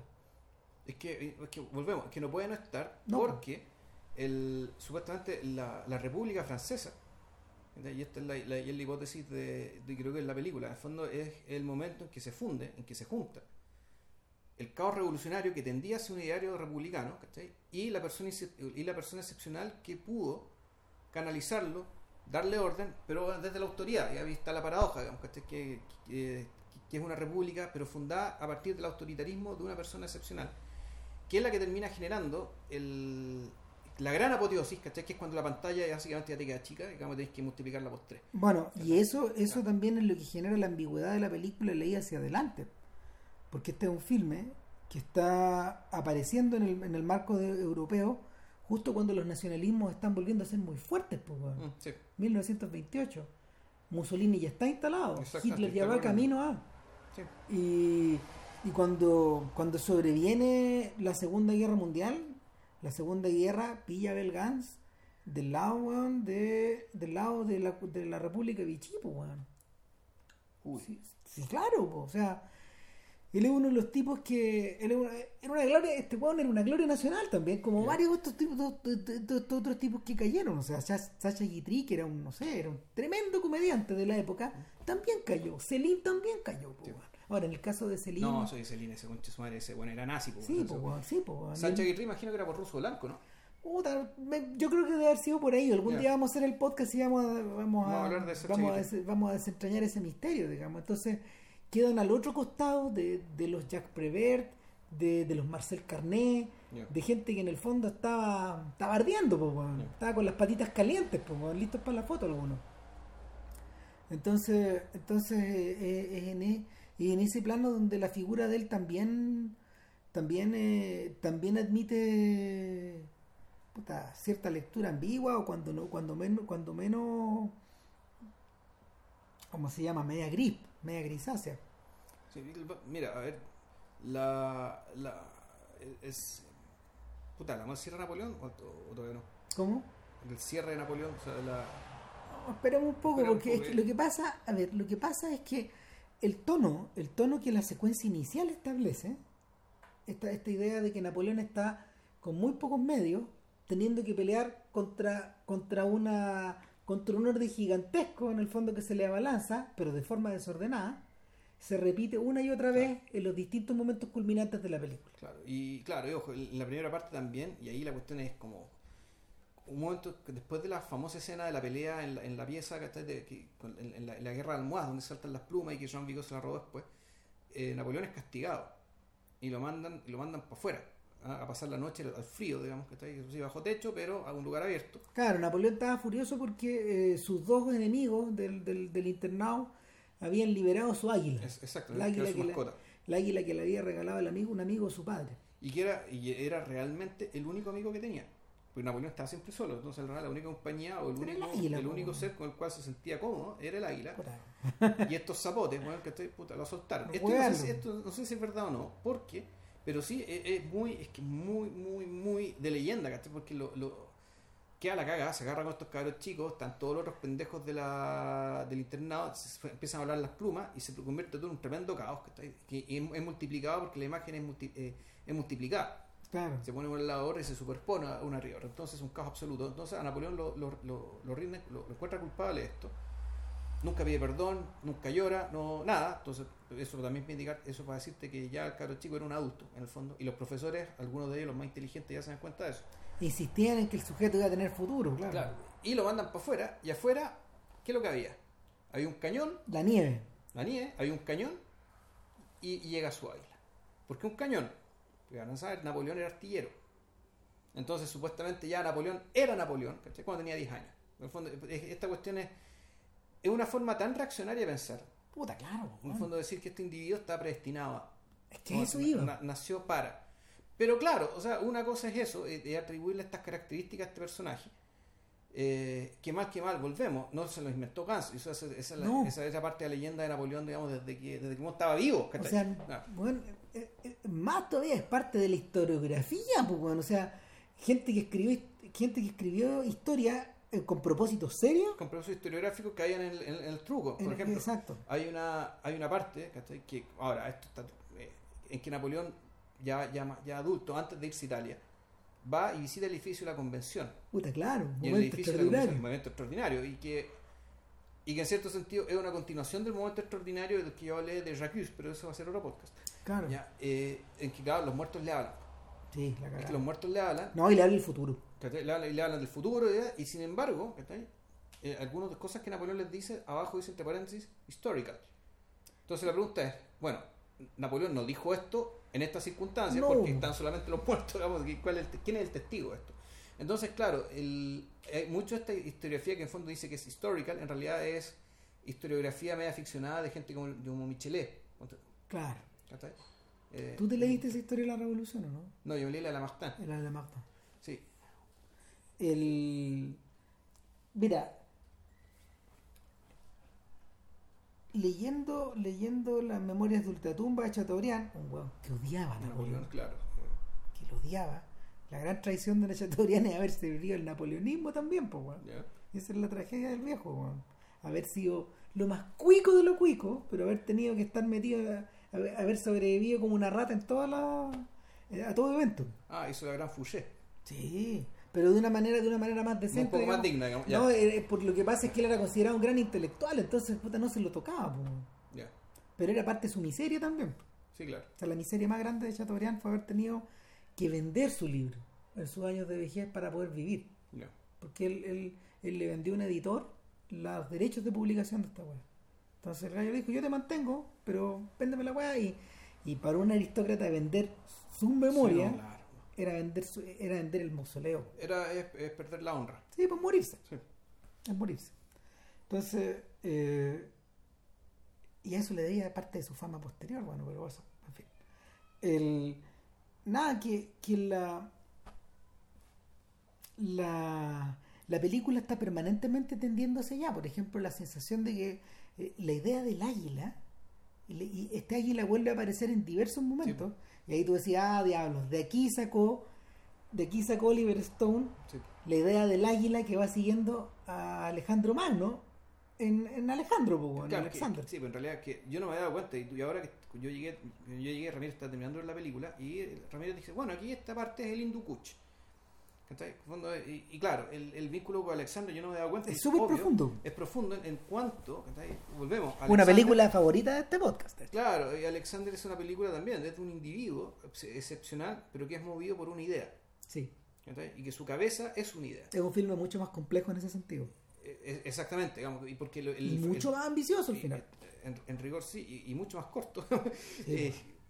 Eh, eh, claro, y, y todo el tema también, lo relativo a su, a, la conform- a su conformación mental a partir de la, de la mezcla de su padre con su madre, que si bien es bien esquemática, no deja de ser fascinante. No. Porque efectivamente el, el tipo eh, Stone logra vislumbrar la, la dimensión tenebrosa detrás de las creencias que están ahí. claro. Yo creo que ese, yo creo que ese es el momento, puta, probablemente uno de los momentos más gloriosos de, de, De la Stone obra de este como, weón, de- de. Stone como director, Sí. cuando este weón, porque, a ver, tal como Gans, Stone se caracteriza por ser un weón muy proficiente en la técnica, bueno, Sí. un weón extraordinario, es decir, eh, el- ustedes que han visto, no sé, JFK o Nixon, O Eddie Van Sande, o Eddie la, película, de americano que, Claro. que es enviciante esa weá. son películas que en el fondo, Sí. claro, o sea, el, el montaje, el montaje es como la droga. Y el trabajo de sonido, bueno, weá el montaje de audio Sí. y de y de imagen es como la droga y Ujú. que en el fondo te, te enviciáis viendo estas cuestiones puede- claro, la- no podéis parar y, y, y es en ese punto donde Stone para aumentar las apuestas decide atacarte desde varias partes a la vez y son filmes polifónicos en, su- en el mejor sentido de la palabra. Y sin embargo sin embargo esa energía esa energía no está presente no está presente de manera desbocada en Alejandro sino que enfocada a unas dimensiones que son ultraterrenas al Exacto, final sí. esa weá es la cagada y yo creo que yo creo que yo creo que la huella de Napoleón está presente ahí po. Completamente. Soy completamente. O sea, yo creo que el Stone era un convencido del poder del cine para filmar a Alexander precisamente a partir de cosas como Napoleón. claro y, No. y en el fondo la, la firma la, la firma de Abel Gas la rúbrica de Abel Gas es el águila Mm. en la presencia de ese águila que está siempre sobre Alejandro, en la batalla de Gaugamela, weón, puta, weón, cuando llegan los hindúes, weón, cuando pelean en una y otra parte, digamos, la idea del ave, la idea del ave que en el fondo es él, porque está sobrevolando Claro. todo esto, que está mirando el big picture, que está... Claro. Porque, pues claro, que el, big picture es el que está en la cabeza siempre. ¿sabes? Y, y- y en ese sentido, el, en, Alej- en Alejandro también eh, se da más tiempo en, en- efectivamente que esto es algo que es formado. ¿cachai? Es formado por la experiencia, es formado por el contacto con sus padres. Napoleón se da por sentado, se da por hecho. Sea, porque ese big picture ya está. ¿cachai? De que Napoleón ya siendo niño, ¿cachai? ya sabe que el mundo tiene que cambiarse a una dirección X y que él tiene que, tiene que conducirlo él. Eh, Claro. Ahora, la Puta, uno, uno podría decir que en realidad el gran la, la, la necesidad de mostrarte que las tres pantallas pegadas una al lado de la otra es para ver al águila completa, con las águilas de, con las alas desplegadas. tiene que ver con eso, pero también tiene que ver con la idea del friso.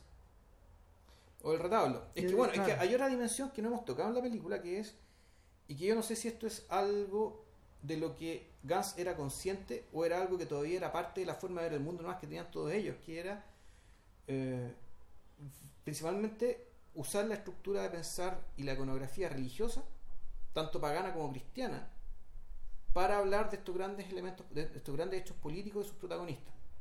Mm. O sea, el hecho cuando aparece la marsellesa, eh, cuando, cuando llega Estamos dentro de una iglesia. estamos dentro de una iglesia, eh, José del Hilo se la enseña al público, digamos, cantando desde el público, De- y detrás, púlpito. desde el púlpito, perdón, y detrás, y detrás suyo hay un crucifijo tapado por una bandera de Francia. Sí, y, y- y- y abajo de la bandera se lee INRI, pues, Se lee que porque hay un claro. crucifijo, ¿cachai? Que entonces está la bandera de Francia, en el fondo está ocupando los mismos espacios, las mismas estructuras, ¿cachai? Solo que está cambiando el contenido. Sí, es un Eh, poco parecido a lo que ocurre con los soviéticos. El hecho de que, claro, de que los tres dioses, ¿cachai? Eh, La Trinidad. Que en el fondo es una trinidad. O puede ser una, la trinidad católica, o puede ser la eh, atro- Atropo, Cloto y Láquesis, Juan, ¿cachai? Que Son las tres moiras de, de- de la mitología griega. Al fondo, hay algo que, eh, esas mitologías en esa época, en la época revolucionaria por lo menos, estaban muy presentes. Puta, estaban vivas. completamente vivas. O sea, la gente creía en ellas. O sea- Eran tan, tan vivas que la revolución, para ser revolucionaria, tuvo que cambiar el nombre a los meses, ¿cachai? Precisamente para tratar de barrar con eso. Claro. Eh, Cuando, y lo que es imposible. cuando tú observáis los cuadros de David, están todos leídos en esa, en esa Exacto. doble o en esa triple dimensión, po. O sea, todo esto es una continuación de la antigua, de la antigua Grecia, de la antigua Roma. Y, eh, y claro, Puta, Napoleón. inva- invadir Italia, ese es el sentido de invadir Sí. Italia, po. Sí, po. Es, es devolverle la mano a Julio César. Exacto. Redimir, weón. Claro. En cambio, Robespierre, interesantemente, el libro que tenía en su mano. Ah. Ah, y ahí empieza la discusión respecto a claro, si es que en realidad esta fue la primera revolución moderna, no, si es que no fue la revolución burguesa, la, la, la revolución británica, que de un siglo de 150 años antes. Claro. rigor. Digamos que, que que Ro- Robespierre está, es Cromwell, él pensaba en Cuando Cromwell. entramos, cuando entramos a la pieza, digamos, y vemos a este sujeto, eh, es un enigma. Está interpretado por un actor holandés, weón. Ya, sí. El, a ver, eh, en la Trinidad, en la Trinidad, eh, Danton está interpretado por un, por un actor, o sea, por, por un personaje muy teatral, sí. de maneras muy ampulosas. Es que el personaje era así, y- o sea, Claro. se sabe que el, mito del personaje que era así, que era un personaje ampuloso, grandilocuente y muy vital. gigant- además gigantesco, Muy grande, un muy, tipo muy gordo, muy grande. digamos, claro, Eh, por algo que André Vaida, An- André Vaida, digamos, hace de Antón con, con Depardieu. Claro. Ahora, eh, Magat está interpretado por Antonin Artaud. Y eso es bien increíble porque eh, el papel por el que siempre se lo recuerda es uno filmado en la misma época, un poquito después que el del proceso de Juana de Sí. Arco. Sin embargo, este yo creo que es más interesante. Como, como, como personaje, digamos, en relación con los otros. Y este Robespierre, finalmente, que está picado, que, que tiene hartos rasgos curiosos, está picado a viruela en su rostro, tú, todo, ese, todo este tipo de cosas que uno, uno, viene, uno lee los libros. Claro. y, y, y es un personaje es un personaje que también a ver también es- está, está cerrado como una almeja tal como Napoleón es Sí. el otro personaje que es misterioso en la película en el fondo hay algo de tiniebla ahí y, y en el fondo también hay algo como de inamovilidad Eh, él, él, él persigue una idea fija Sí.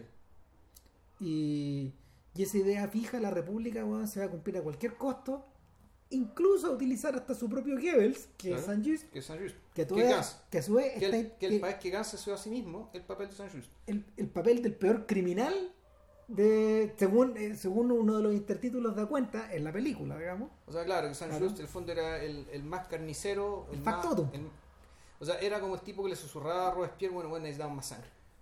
más sangre, más más, sangre, más, más, sangre, más. y era más obsesionado, con, igual de obsesionado con la virtud, con la propia ventaja. claro es el momento en que Robespierre cuando ya tiene cuando ya están eliminadas la Trinidad se busca otra Es que Saint Just es un personaje que además tengo entendido que era pues, a- El hombre rebelde, si mal no recuerdo. Camus hablaba mu- mucho de Saint Just.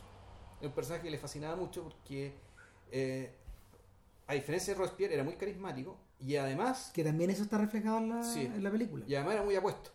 Claro. Como tenía muy, eh, lo- los grabados que es Saint Just, después tienes que, casi cara mujer. ¿cachai?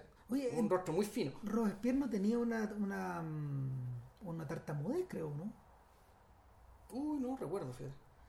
pero, pero no hablaba mucho en público Pero pues, igual, sí, da discursos famosos. O sea, Eh. O sea, el discurso este, el de debe morir para que Francia viva, ¿cachai? Cuando condenaron al rey, es un discurso de Robespierre. Mm, El, hay el discurso famoso este cuando nace el concepto de fraternidad, mm. donde libertad, igualdad, fraternidad, la fraternidad nace de un discurso de, De Robespierre. Robespierre. Sí. Este discurso está por ahí, se lo puedes pillar en, está está en internet. Lo buscaremos. Total que el. Total que la. A ver, la caracterización de estos tres sujetos y por qué la película gasta tiempo en eso. A ver, una de las posibilidades claramente en el fondo es ofrecer una contraparte para que la historia se vaya trenzando. Sí. ¿cachai? Pero por otro lado también ofrecer una contraparte de, de otros sujetos que también son estatuas versus este Napoleón. Son, son excepcionales. Claro. O sea, en ese fondo es que tú decís, ya, bueno, Napoleón era grande, pero era más grande que el promedio, pero también era más grande que los hombres más grandes que el promedio. ¿Cachai? Ahora, como la película contiene muchas películas al interior, la siguiente secuencia interesante, la siguiente secuencia, secuencia importante es la secuencia de un filme de aventura. De hecho, eh, Napoleón está, el, el filme es tan autoconsciente que lo menciona. Lo que viene ahora, dice, sí. son una cantidad de aventuras extraordinarias en medio de esta vida extraordinaria. Son que parecen sacadas de novela, claro, y en el fondo cuando, cuando, cuando Napoleón vuelve a Córcega y se produce una especie como de encuentro familiar, de hecho la, la persona que interpreta a la hermana de Napoleón ¿Es la esposa de Diodoné o no? ¿O la hermana de Diodoné? es la hermana de Diodoné, creo. Lo que pasa es que tiene el mismo apellido. Tiene el mismo entonces- apellido. Pero claro, pero por ley puede ser también la esposa, porque si Claro. la- el apellido. Claro, el apellido pero en el fondo era un familiar. Sí, para estos efectos. Y, y claro, el tipo vuelve y inmediatamente es perseguido por la justicia. claro, pero es perseguido ¿por qué? Porque la, el, el gran, el, el- el que llama el gran patriarca, nuestro padre, que es un tipo de apellido italiano, porque en Córcega son todos italianos, a todo esto, eh, quería vender Córcega a los ingleses. Claro. Entonces Napoleón al revés era fiel a la República Francesa, a la Revolución, por lo tanto eh, se levanta se levanta el clamor popular ahí y empiezan a agitar para que maten a, a Napoleón Bonaparte y en, y en el momento de la filmación fue muy complicado porque los corsos que hacían de extras se, volvieron negaban locos, se se negaban a gritar muerte a Napoleón Bonaparte 100 años después o sea, para él era impensable, ¿cachai? Aunque fuera por una película, por una ficción, ¿cachai? Que era un homenaje al héroe nacional, ¿cachai? Siquiera gritar, ¿cachai? Decir muerte a Napoleón Bonaparte. Diodoné no podía salir a la calle disfrazado de Napoleón porque la gente Se le tira encima. se le tiraba encima. Quiere crear una aparición, volvemos, la, la aparición, una, una aparición religiosa, ¿cachai? O sea, Claro. volvió a la tumba, volvió a los muertos, weón. Eh, el candidato bonapartista ganó las elecciones que se hicieron durante la filmación, weón. O sea, se dio vuelta esta weá. Sí, claro. La película empezó a ir afuera. Empezó a agitar, bueno, empezó a agitar aguas. Entonces aquí se produce, bueno, la fuga, el... Y, y- y la fuga de Napoleón, que en el fondo es como de Robin Hood, po, weón. ¿Sabes qué? El, yo que estoy convencido de estaba que pensando, weón, en la, la fuga de Galadriel, arrancando los nueve jinetes negros, Está sacada de ahí. está copiada, yo creo casi plano por plano. Bueno, la. O sea, tú reconocí las tomas y reconocí los movimientos de los caballos cruzándose, ¿cachai? Cuando el tipo se mete en medio. de un- Entonces, el, me da la impresión de que Jackson vio esta cuestión y dijo, bueno, ya, ya esta fuga ya la tengo resuelta. Claro, sea, el- este- de este buen ya la hizo mejor que yo, no, el, Porque- en medio parecía la fuga de hecho de mm, Chihuahua Yellow Ribbon de, de John Ford. Ford, sí. Claro, cuando, cuando Ben Johnson empieza. Cuando Ben Johnson tiene que como transmitir un mensaje y los, y los indios lo persiguen al solo y él, como extraordinario jinete, bueno, él filma toda esta weá Mm. sin, sin, sin bajarse del caballo él mismo. Entonces, también está sacada de ahí. En el fondo, en el fondo es una fuga imposible. Es una fuga que se, se le pide, se le pide al personaje que huya más rápido que el tiempo, Claro. que huya más rápido que, que el sonido, que huya más rápido que la, que el- que la imagen. Y, y el y, y- y por lo mismo hay una gran cantidad de tiempo eh, de la película dedicada a la fuga por Y, y con la cámara puesta en los lugares más increíbles. o sea, Puta, claro no, con la cámara puesta arriba del caballo arriba del caballo o puesta en movimiento a la altura de las patas de los caballos, ¿cachai? de modo que se viera la, la silueta de, la, de, de una cosa, de, ¿cómo se llama esto? del tráfago de tantos caballos corriendo al mismo tiempo, esa cuestión se ve en cámara. Claro. Eh, y, y finalmente esto concluye en el fin de las cosas pues en el mar donde este weón se sube se sube a una barca y se va pues weón. No, es que no solo eso, güey, el weón se había robado la bandera francesa al ayuntamiento, porque le decía esta bandera les queda grande. Y como el, el- el barco no tenía vela, Puta, el weón usa la bandera de Francia como vela, weón. Te pasa. No, no, ya, No. Esto, es demasiado. No, y la hueva, eh, eh, eh, y la película lleva una hora veinte, Sí, pues. weón. Entonces, ¿qué pasa después, pues, weón? Evidentemente viene una tormenta. Y la tormenta, la tormenta hace eco con los sucesos de la convención. De, cuando están, mandan a, a guillotinar a todos los, a los girondinos. Claro, y en, Confundido. y en el fondo, ¿qué pasa? Pasa una cosa muy curiosa. eh, en algunos, la, la- la secuencia de la tormenta en el agua está, sol- está resuelta con harto montaje Sí. y con harto efectos especiales, porque trabajaron mucho el uso de maquetas y, Mm, sí. cosas así. Sin embargo, eh, en la convención lo que Gans hace es mover la cámara Exacto. para Como si fuera el bamboleo de un barco. eh, exacto. El bamboleo extremo de un barco. Es un barco que está en medio de la tormenta. Claro, grande, la convención weón, está a punto del Está- naufragio. exactamente. O sea, la gente está perdiendo la razón. Esta weá es la nave de los locos que estoy Claro. va derecho al desastre. No, y esa secuencia, o sea, después de la secuencia, weón, de la cabalgata, esta ya, esta que ya es muy famosa, weón, sube más todavía Sí, la, claro. la película. Puti, por si fuera poco, una vez que pasa la tormenta, una vez que ya se decide todo, weón, los hermanos de Napoleón encuentran a Napoleón en el mar, Claro. enrollado en la bandera, eh, y, y, y no solo eso, sino que al regreso es avistado por, por Nelson, po, weón. Claro. Dice, oye, ¿nos echamos este barco? No, no, demasiado insignificante para gastar balas en él. Y la, el, el- el- el barco se llama El Azar. Sí, Y ahí acaba la primera parte. exacto. Ahora, todo lo que viene después, es- yo siento que es una suerte de reiteración o engrandecimiento de lo que ya vimos. Sí, en rigor sí. En rigor sí, porque, porque por ejemplo, Sí, pero no, porque Sí. diga- digámoslo, porque la- el, el, el tema de Tulón. Eh, eh, es ya es una secuencia de acción, pero una secuencia de acción militar que implica coordinación, implica planes, no solo una fuga, pero sino yo, que im- implica y además implica enemistarse con la autoridad. En fondo hay Sí. alto elemento de la formación del carácter, digamos, más que la formación la manifestación de este carácter ya formado. pública. Eh, ya en, en acción y en acción relevante. ¿cachai? Ya no Claro. una guerra ni con cabros chicos, sino que en ese sentido sí, tienes razón, eh, de que es una ampliación de lo que ya está, pero en, en circunstancias nuevas. Es que la va- lo van dando Sí, vueltas, lo van exacto. girando en el fondo. Si volvemos a tener, volvemos a tener una secuencia inicial eh, donde ya, donde, donde, donde, donde, donde observamos, por ejemplo, la muerte de Magá, Claro. Donde, donde observamos hechos históricos, donde observamos, no sé, la caída en desgracia de algunos personajes, le- el comienzo del terror, eh, y, y por otro lado, eh, la aparición de un Napoleón ya en Francia, eh, en condiciones, en condiciones medias desmedradas, el tipo va a ocupar su, va a ocupar un puesto, encuentra que hay desorden otra vez, Exacto. eh, y, y a través de su disciplina y de su carisma empieza a ordenar a la gente Incluso Eh, superiores, pues sí, esa es la weá, sí. puta, los inspira y toda la weá. Y, y cuando llega, cuando, y rápidamente llegamos al, al- a Tulón. Ahora, yo creo que eh, el, toda la batalla de Tulón es el centro de la película. Sí, claro. Y, y- y cronológicamente, Brownlow la coloca al centro también. Sí. Le resulta eso, de que, de que va, y es una secuencia de durar media hora. esa Es muy larga.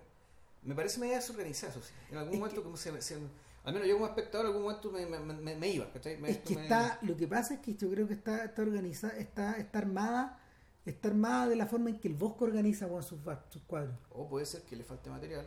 Pues también. material, porque en el fondo la- porque hay que pensar, si tú quer- querés rescatar una película de nueve horas, ¿cachai? Y tú decís, bueno, mientras más querramos, más metamos, mejor. Pero ¿sabéis qué a mí me pasó? y eso no siempre va a ayudar, digamos, a mí me pasó otra. Cuando yo leía esto, o sea, perdón, cuando yo veía esto, me acordaba de la secuencia de Waterloo de la Cartuja de Parma. Ya. Que es Que un caos, sí, po. es que un el, caos. el inicio. Es un caos y, Sí. y dura 60 páginas. Mm, sí. También es desmedida la duración. La novela empieza rara por eso. Sí, bueno, es, es como toda. y- y- Como y- toda guerra, empieza. No, yendo a lo más extremo, digamos, es la, es la primera parte del sonido y la furia. po. La historia contada por el idiota, digamos, ¿cachai? que no tiene ni un sentido. Y, y, y es, una, es una serie de escaramuzas y es una serie de episodios. Y esos episodios a su vez están divididos en otros episodios. Y Eh, mientras vemos a Fabricio Serra del Dongo corriendo de un lado a otro como si fuera una pelota de flipper, weón. Eh, tal cual. Sí, Y, y, y- y- se encuentran en algunos momentos con sujetos que van huyendo, con sujetos que lo acompañan, con sujetos que lo persiguen. Mm. Y es una maravilla de organización esa weá. O sea, yo creo que, bueno, Stendhal es un artista más grande, Sí. que convengamos. pero, pero, el bonapartista también, ¿no? Parece que sí. Sí. Eh, el punto es que, el punto es que el, en, este, en este inmenso desorden empiezan a aparecer imágenes de- atroces. Por ejemplo, unas manos que salen desde el lodo. Sí. Imágenes de terror absoluto. Una, una pierna destrozada por una carreta que le pasa que encima. aplasta encima, exacto. Claro. Con efectos especiales ahí. No, ahí, ahí, ahí no, claro, pero, pero, pero, o sujetos que se revuelcan, por ejemplo, o manos que, o manos muertas que empuñan, que empuñan espadas y que se mueven todavía, pues, son, son, son cosas espectrales, como Sí. tal como en los cuadros del Bosco, como con pequeñas viñetas. Y yo creo que el- la película triunfa en esas viñetas más que en el total. Ya. Es distinto a lo que pasa cuando con Einstein, que Einstein al revés, buscaba crear a través de esas viñetas un sentido Un del todo, total, claro. un total y, y la organización de la organización de Nevsky es al revés. Eh, en este en este caso en este caso va muy ayudado por un filtro rojo que es el filtro nocturno, el filtro de la sangre, el filtro de la violencia que se reitera en cada momento que, que, que esta vuelve a aparecer. Y, y lo que y lo que lo que resulta bien impresionante ponte tú son son algunas acotaciones que parecen como medias folclóricas pero como como que como que igual erizan la erizan los pelos bueno o sea cuando por ejemplo está el niñito que es el hijo de, de, de Fleury o el nieto de Fleury. Que, que aco- acompaña como, como tamborcillo al, al ejército. Y el niño le pregunta de cuándo muere, cuándo murió, a qué edad murió Viala. El, el tambor, que es un tambor legendario que había. Claro, que murió, le dicen murió a los 13. Ah, chuta, Me quedan cinco. voy a salvar, weón, me quedan 5, Todavía, ¿cachai? todavía me quedan cinco. Ah, ya. los tipos se empiezan a reír, pues weón Sí. atrás y tú dicen, uh, Sí. Claro, ahora, el... En, en esa escena donde Fleury de hecho vuelve a aparecer. Exacto. Como, aparece como posadero al comienzo de, de toda esta secuencia. Y que inverosímilmente tiene su posada al lado de la batalla. Sí. No le pasa nada. Entonces, el fondo es claro, es, es, una, es una forma poco creíble. De, eh, de poner a otras personas. poco diegética, no, al fondo de poner, de poner un, un- de poner un eh, uy, ¿cómo se llama esto que está en la ópera? Que la gente, un palco. Un- ah, Un claro. palco para que el público vea, digamos, ¿cachai? La, la, la tremenda gesta, ¿cachai? Que está armando, volvemos, el héroe, ¿cachai? Claro. Entonces, está al paso, pero él está al paso y su familia está al paso. fondo. Y hay una hija que es Vio- Violén. Violet. Violet. Algo así, ¿o ¿no? Sí, creo que sí. Eh, y está, está, está este niñito. Este- este niñito, claro. Y ellos vuelven a aparecer reiteradamente junto con las reapariciones de Fleury. Claro, de hecho, la, la, el, es que la, la familia Fleury, porque después esta hija es la misma Violeta, ¿no? La que se enamora de él y que después Sí, es la, misma, la pieza es la misma niña, la Entonces- niña que le rinde el culto. que le rinde un culto, o sea que tiene un altar de Napoleón en la pieza, como si fuera un santo Claro, y con, con una con un monito comprado en el mercado. en la calle, ¿cachai? Claro, una, un action figure en el fondo, ¿cachai? Sí, claro. Un- Y, y el, el niño, de hecho, ve el monito al principio de, la, de, esa, de esa secuencia. Entonces, eh, la, la aparición, la- el, ¿cómo se llama? La combinación de todos esos materiales va haciendo que el tejido se vuelva más denso sin que lo sea, porque lo, que- lo que vemos sigue siendo acción, lo que Sigue vemos sigue siendo espectáculo. La secuencia termina después de después de, de- de momentos bien alambicados donde, donde, por ejemplo, los superiores de Napoleón retroceden y lo dejan solo al centro, los Claro. flancos se van y él queda condenado a, a que lo rodeen. a que lo rodeen y a continuar avanzando hacia adelante. Hay un momento donde, donde la caballería, por ejemplo, de los británicos está liquidada y empieza la retirada, pero resulta que las fuerzas de Napoleón están tan adentro que ya no les queda más remedio que seguir avanzando. Y se le acaban las municiones y empieza, y es el momento épico, Claro. O sea, yo creo que, yo creo que cuando aparece ese, aparece ese, ese intertítulo uno dice, wow. O sea, empezaron, empezaron los espadazos, pues, Sí. Y eso también pasa en la cartuja de Parma, pues. Sí, pues como sacan las balas. Ah, a, a- a combo, pues, weón. a combo, a bayoneta, lo que tengáis, pues. Exactamente, a fierrazo y, y el y, y son, son escenas extremadamente este- este- o sea, son escenas extremadamente violentas. Hay otra, por ejemplo, que, que es, muy impresionante, donde Napoleón dice, ¿y dónde están los tambores del sexto? Y el último superviviente los ordena todos. Y dice, aquí están, aquí están mi capitán, y muere arriba de los tambores. Y los tambores quedan ordenados, más allá de la vida, ya más allá de la muerte. Y empieza a granizar, pues, weón. Y el granizo hace sonar los tambores, conchito madre. Claro. Entonces, la, la mm, tal como Marx en el manifiesto comunista, hay un momento en que la película, la, la- la velocidad de la película se apodera de ella y solo la hace girar más rápido, tal como ocurre cuando la burguesía, en el libro, de, en, en- en el, en el panfleto de Marx, tal como la burguesía empieza a agarrar vuelo por sí misma Claro. y su vértigo, su vértigo por el desarrollo, por el dinero, por la... Se descontrola. Exactamente, ¿no? y no, y, va moviendo el mundo, finalmente. Sí, sí. La frase es súper, bueno, todos los olivos se desvanecen en el aire, sí. de ahí viene la, la frase, está una, un párrafo después. Pero claro, eh, es como si el mecanismo quisiera, eh, en Marx es como si el mecanismo adquiriera vida propia. Y hay, un, hay momentos en que la película empieza así, agarra esa fuerza, agarra esa, agarra esa, mm, esa, esa, mm, ¿cómo se llama? Agarra esa energía y la... Sí, otra parte donde la pasa eso es el, el- que también yo me quedé helado, que no lo podía creer. El baile, los bailes sobrevivientes. No, esa va la caga. No, eso se pasó. Porque, puta, a ver, sí, pa- para, sin, sin romper mucho la, la La continuidad. lógica, claro. Es que también, ojo, es un egoísmo, si sí, bueno, puta, no, sí. sí, puta. Ya. Eh, la vasco se nos viene encima. Bueno, en fin, lo que lo que ocurre al final de este- de- de- del de remate de esta primera época es que la película se divide en dos. Y de ahí para adelante pasan dos cosas. Uno, que el terror se desarrolla y Se desata, no, se y desata, desata, se se desata. desata y ya lo explicamos de Sí, alguna claro, manera. Exactamente, los Y va- 300 muertos al día. y van cayendo como moscas. Y Napoleón queda preso y toda la weá que vimos. Ahora, Queda preso y queda listo para la foto, Claro. igual que Josefina. Ahora, de ahí para adelante, en esa sección hay dos secuencias impresionantes. Y una es la secuencia donde en la secuencia donde Robespierre cae. Claro. Y, y, y, y donde Robespierre, donde Robespierre y Saint-Just hacen despliegue de sus dos maneras distintas de enfrentar a la multitud.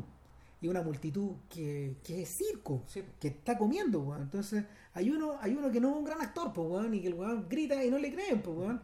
Y Saint Just en un despliegue, eh, en un despliegue, no sé si suicida o si. Desesperado, O, desesperado, pero al mismo tiempo de fascinación por, por el por el hecho de llegar al estrado, porque él estaba siempre al lado en la película. Era el secretario, era el secretario personal de. El weón empieza a apelar weón, a las ansias de sangre de la gente. Hay un momento en que dicen, y, y yo me entrego, weón, y yo me entrego a ustedes. Porque mi cuerpo, mi cuerpo, a ver, yo soy la arena que ustedes pueden pisotear, weón. háganlo. Y, en el, y el público empieza a aplaudir, weón, como si fuera un actor, weón.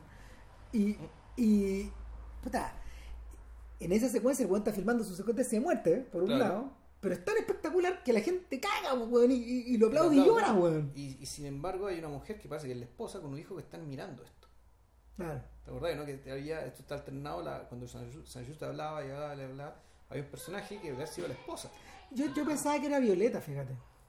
No, porque era una persona que estaba realmente muy, muy, muy atenta. Y hay un niñito que está tomándose un helado. Claro, que está al lado y que está, está muy atenta respecto, bueno, cómo, para dónde va la ola, en el fondo. Para Claro. dónde- la, la multitud, el, el- el ánimo de la multitud, que en el fondo es una ola incontrolable Sí. e impredecible. Y, eh, Es, un momento donde Robespierre, que es un sujeto que ha estado en plena, en plena, en pleno manejo de sus facultades en privado, siempre en privado, siempre a puerta cerrada, siempre rodeado de su, de su banda en el fondo, su- de su claque, claro. en- se convierte en nadie. Se convierte en uno más y la cámara se aleja Exacto, y ya es imposible distinguir quién es quién. exacto. O sea, el mar, Claro. todo, eh, moviéndose, Por, agitándose. por contraposición, lo que ocurre con Napoleón cuando llega al, cu- cuando, cu- cuando Napoleón se convierte después de esta victoria, digamos, se convierte como en la- y, y después de haber salvado a esta gente de la, de la- a la convención, se convierte en un tipo famoso y, y, y manda a un sujeto que se vista de él para que salude. Sí, mientras claro. él pudiera hacer la pega. Héroe, héroe pop. Claro. Sí, sí. Eh, claro, eh, lo invitan a este baile de los muertos. po. Y para poder entrar, para poder tener una entrada, tenías que probar que un familiar tuyo había muerto. Claro. O había muerto en la guerra o guillotinado. O guillotinado, exacto. Bueno, Entonces, no, pues, además, porque empieza, la escena empieza en el mismo lugar donde nosotros habíamos visto que Josefina estuvo presa. Claro. Y llega un tipo, una especie de pregonero, o el, el tipo que lee la lista, ¿cachai? Empieza a leer la lista de buenas que van a matar. Entonces empieza a ver el nombre, Y empieza a retroceder la cámara, weón. y te das cuenta que no, que es la lista de la gente que está presente en la fiesta, weón. Entonces empieza el hueveo, y es una fiesta muy. Y claro, y son estas fie- eh, es todo lo que está al lado de la muerte. Es, es su antónimo absoluto, por lo tanto, es de una vitalidad, de un desenfreno, y puta, con gente en pelota, ¿cachai? Eso es una cuestión. Pero sí, claro, y hay un intertítulo que dice 466 bailes se desarrollaron weón, en esta época en París, weón, que ya no daba más, pues, weón. No, claro, de una, de una tensión. ¿cachai? O sea, el terror de Hot era. O sea, el, el, el destape después de Franco fue nada al lado de esta wea. No, claro. No, nada, o sea- no, no, esta weón fue, un el No. desenfreno total. pues. No, claro, o sea, ni, a- ni hablar de nuestra triste y lamentable vuelta a la democracia en los 90, po, weón, ¿cachai? Eh, No, es- es una broma, po, weón, ¿cachai? No, No. eso, era- eso eran pasacalles, pues, weón, y no, no, y no sé qué weá, digamos, al lado de esta weá que, Con suerte una mazurca. por ponte tú, pero es que esta weá, lo que pasa es que la Es dimensión... que está en el la- infierno, weón, si- Exactamente, la si- dimensión claro. que le da, la dimensión que le da Gans es mórbida. Sí. Filma con un filtro púrpura, de hecho, que es el, que está asociado al romance, pero el que está asociado a la seducción y el que está asociado un poco también a esta suerte de tiniebla, weón, que se que, que emerge sobre estos personajes. De hecho, cuando Napoleón llega ahí, nuevamente está solo, po, weón. Se pone a jugar al ajedrez, weón. ¿Qué, es esa weá, digamos? Eh, y bueno, la escena, yo creo que la escena, la escena eh, sirve para dar cuenta de este momento histórico, pero también sirve para poner frente a él a Josefina. Claro. Y a partir de esta escena. A Josefina la hemos visto en determinado momento de la película. él- ella se cruza con él, así, pero cosas Varias muy veces. casuales. Pero esta es la, la- esta es la oportunidad que estos dos personajes se juntan. Y volvemos. eh, el origen de una bonita historia en un contexto bien extremo, bien enfermo, como dice Ram. Y claro, aquí empieza todo el tema del cortejo de Josefina y Napoleón, ya es un personaje que se sale del personaje que nosotros vimos. Un personaje que tiene que ser instruido por un actor, el actor Talma, que es un actor muy famoso, ¿cachai? Puta, claro. para que se jodee a la Josefina. po, Para que le lo- él le lo enseña. instruye ¿cachai? a Claro. que se comporte como, como un personaje que podría puta, ahí, desbocar su No, pasión y para que ella le crea. Yo tengo. A mí me pasan dos cosas con eso. Por un lado, eh, es bien folletinesco, es bien, es bien, es bien añejado, pero yo creo que le- la intención era esa. Yo creo que, que se, se le quería agregar un, eh, un par de capas más, ¿cachai? Pero son capas que están, digamos, agregadas. Claro. No están integradas. No, porque estamos fuera del agua. Estamos fuera del agua. eh, también te, te dicen, por ejemplo, que Napoleón era, iba muy bien con los niños, cosa que antes, claro, con su eh, con los hijos de Josefina, Napoleón se comporta genuinamente, digamos, ¿cachai? como si fuera un niño más. Como un niño. Como juega con ellos a la gallinita ciega, ¿cachai? Hace tontera, les regala cosas. Hay una escena bien bonita donde Napoleón dice, había mandado a requisar todas las armas, ¿cachai? Eh, Porque aquí el, el Estado tiene el monopolio de la violencia, por lo tanto él requisa todas las armas. Y sin embargo el cabrón chico va y le dice, puta, ¿sabéis qué? Puedo conservar la espada de mi papá que guillotinaron y ta, ta, ta. Y dice, ya, bueno, ya. El... Ya, quédate con la agua. Pero claro, aquí hay un tema de están perfilando el personaje ¿cachai? en situaciones en las que él no había estado expuesto antes. Y supuestamente, claro, esto es para agregarle un poco de, de sal a la estatua. Hay, ¿no? dos, hay dos vueltas ahí también. Eh, Josefina, eh, iconográficamente identificada con la posesión de las cosas y con la posesión del mundo. De hecho, superpone la imagen Sí. de el globo terráqueo a ella. Sí, y la película eh, hace dos o tres veces hablan de la falta de virtud de Josefina, es decir, su promiscuidad sexual, Sí, que, era eh, que, es, que es planteado como un dato importante de la cosa, ¿cachai? en el Claro. sentido de que Napoleón era un tipo que era muy correado, versus la virtud absoluta de este personaje que en realidad bueno, no... que a Napoleón no, no, no se le sabía con lápiz, era un, lápiz, era un lápiz pasta, digamos, como, Claro. como se suele decir acá en Chile, no se le conoce mina. Eh, claro, versus este otro personaje que eh, interesantemente, digamos, tiene todo el mundo y el conocimiento que él no tiene. Y, en ese sentido, la, la conquista de Napoleón por parte de Josefina, perdón, de, de Josefina por parte de Napoleón. Es la conquista de otra parte de ese mundo. La conquista, claro, no, volvemos del mundo desconocido, de aquello que no tiene, Claro. de aquello Eh, que le falta. El Gantz recurre a un truco, o sea, recurre a un truco viejo del cine mudo, porque es la sobreimpresión Sí, de Josefina respecto de ciertas cosas. exacto. Más adelante, de hecho, vemos que Josefina está, re- está impresa sobre los ejércitos, Sí. como una especie de virgen o de ángel guardián O un talismán. o un talismán o algo que, algo que se anhela y algo que, algo que se anhela y que nunca se obtiene también. Mm. Entonces, tiene, tiene de hecho, tiene de hecho que ver con eso, po. Y, y el es que, es que de ahí para adelante todo revierte hacia, hacia el cuarto acto. Sí. Y el cuarto En acto Italia. es muy, y, y muy, y muy interesantemente, eh, para una película que ha demorado una gran cantidad de tiempo en otras cosas, el cuarto acto es relativamente corto. Eh, yo creo que Porque por, que estás a hacer el comienzo de otras, de más de cosas. otras jugadas, digamos, pero, pero tiene que ver también con la sensación de que es preparar el terreno para la apoteosis Sí, obviamente. y para la tripantalla. La ripantalla. Entonces con la ripantalla ahí se. La, la. De hecho, ahora viendo, volviéndola a ver, me parece que hay harta reiteración y harta redundancia en la ripantalla. Es que para eso es también. Puta, pero yo diría, pues, o a lo mejor aquí el Branlow o Branlow se equivocó o Gas se equivocó porque esto es algo que no, no funciona tan bien, me parece, eh, cinematográficamente, sí es muy claro en términos respecto de la idea. ¿Cachai? ¿Y cuál es la idea? La idea es, bueno, las ideas son varias. Una de ellas es, efectivamente, ya se te abrió el mundo. Claro. ¿Cachai? O sea, Cruzar la frontera es cruzar el Rubicón de vuelta, digamos, y se te abre el mundo. Por lo tanto, ahora Eh, ya no es. para un personaje que había estado permanentemente a la defensiva. Sí. ¿cachai? Y un personaje que, de, que es de la provincia, de la provincia, de la provincia, digamos, que Exacto. es de parte de Córcega. Salta a un pueblo chico cagón donde está su internado. Pues llega a París. ¿cachai? Y ahora el, el paso próximo, ¿cachai? ya efectivamente se va a saltar el mundo. Es un continente, claro. saltar el continente. Y eso implica, claro, una amplitud de visión. Exacto. Esta, esto también te permite eh, mostrar el águila con las alas abiertas. ¿cachai? Por primera En- vez. en- tomando toda la pantalla, o sea, tú usando el widescreen, ¿cachai? Claro, Lo que y, se termina no, es un y- widescreen. y pasa una, pasa una cosa increíble que el vuelo del águila ¿Mm? está filmado por debajo, la sombra del vuelo del águila la vemos al lado de la bandera, entonces Mm. la bandera es el águila también. Y lo, lo- y lo llega un punto en que los soldados ven el águila ya, ya, Sí. ya cagó todo, digamos, o sea, ya es visible esta, es visible esta energía para todos y transmitible. Estos, ¿cómo se llama? Estos mendigos de Beggars of Glory, los Sí. mendigos de la gloria, al que se refieren. ¿Habrán sido llamados así o no? No lo sé. Eh, el- es bien tremendo que, que Gans no los muestre como una como un ejército heroico, sino que como un ejército como un ejército de, de sujetos que avanzan y que van y que van perdiendo miembros, que van perdiendo dignidad, que se van volviendo Muchos- viejos, Muchos que- de ellos no tienen, no tienen ni zapatos, claro, y- que ahí, es que ahí volvemos, y ahí está, yo creo que la, la gran idea que es un poco paradójica, es así, que, que la idea, esta idea de Hegel que cuando decía que el fin de la historia, la primera vez que se ocupa la expresión del fin de la historia, lo ocupó Hegel para referirse a la batalla de Jena de 1806, Mm. que es la batalla en que Napoleón le sacó la cresta, pero sacó la cresta, ¿cachai? Al ejército prusiano. Y Hegel decía, bueno, esta victoria de Napoleón marca el fin de la, marca el fin de la historia, como la entendemos, o sea, o sea, ¿por- ¿en qué sentido? En el sentido de que un ejército moderno de ciudadanos, ¿cachai? movidos por un ideal político, por un, re- por un régimen político concreto, digamos, donde, donde ellos son protagonistas también, porque esto es una república, básicamente le saca la cresta a un ejército súbdito, ¿cachai? a gente que es leal a, a la propiedad de una familia. Mm. ¿cachai? Entonces, y yo creo, ¿cachai? con esta frase en mente, es que la, la forma en que la revolución con Napoleón se juntan para dar, dar con esto. Por eso digo que la película es un poco una precuela a esta sentencia.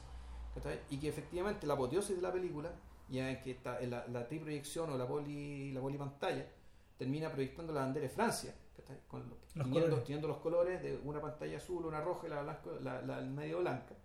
Es porque lo que está diciendo es que, claro, Napoleón, el individuo Napoleón, con su singularidad y con su excepcionalidad, está- efectivamente lo que logró fue crear detrás de sí el primer ejército moderno de una república movido por una por un ideario por un ideario político. Ahora, y eso nos lleva de vuelta a la escena tenebrosa man, del directorio.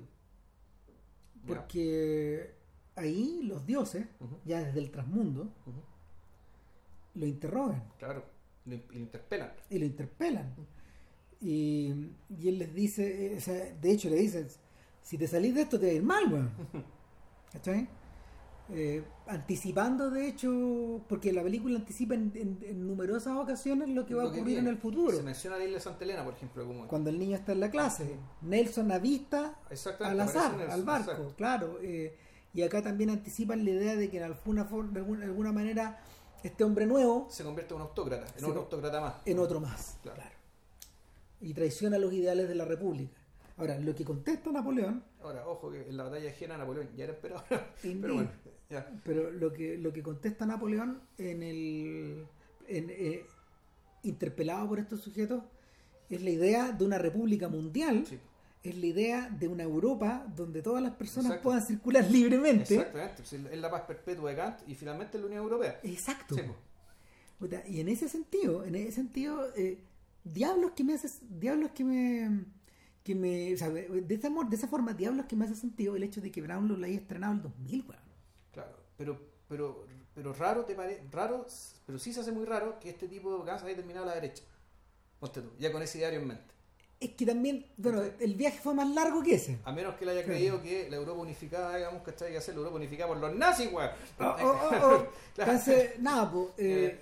ahora, yo creo que la película en, plan, en ese sentido weón, va más, más lejos que po, weón. Y, y, el, y la, en la tripantalla, fíjate que la reiteración a mí me hace sentido en la medida de que en el fondo son, son como estilemas, son como...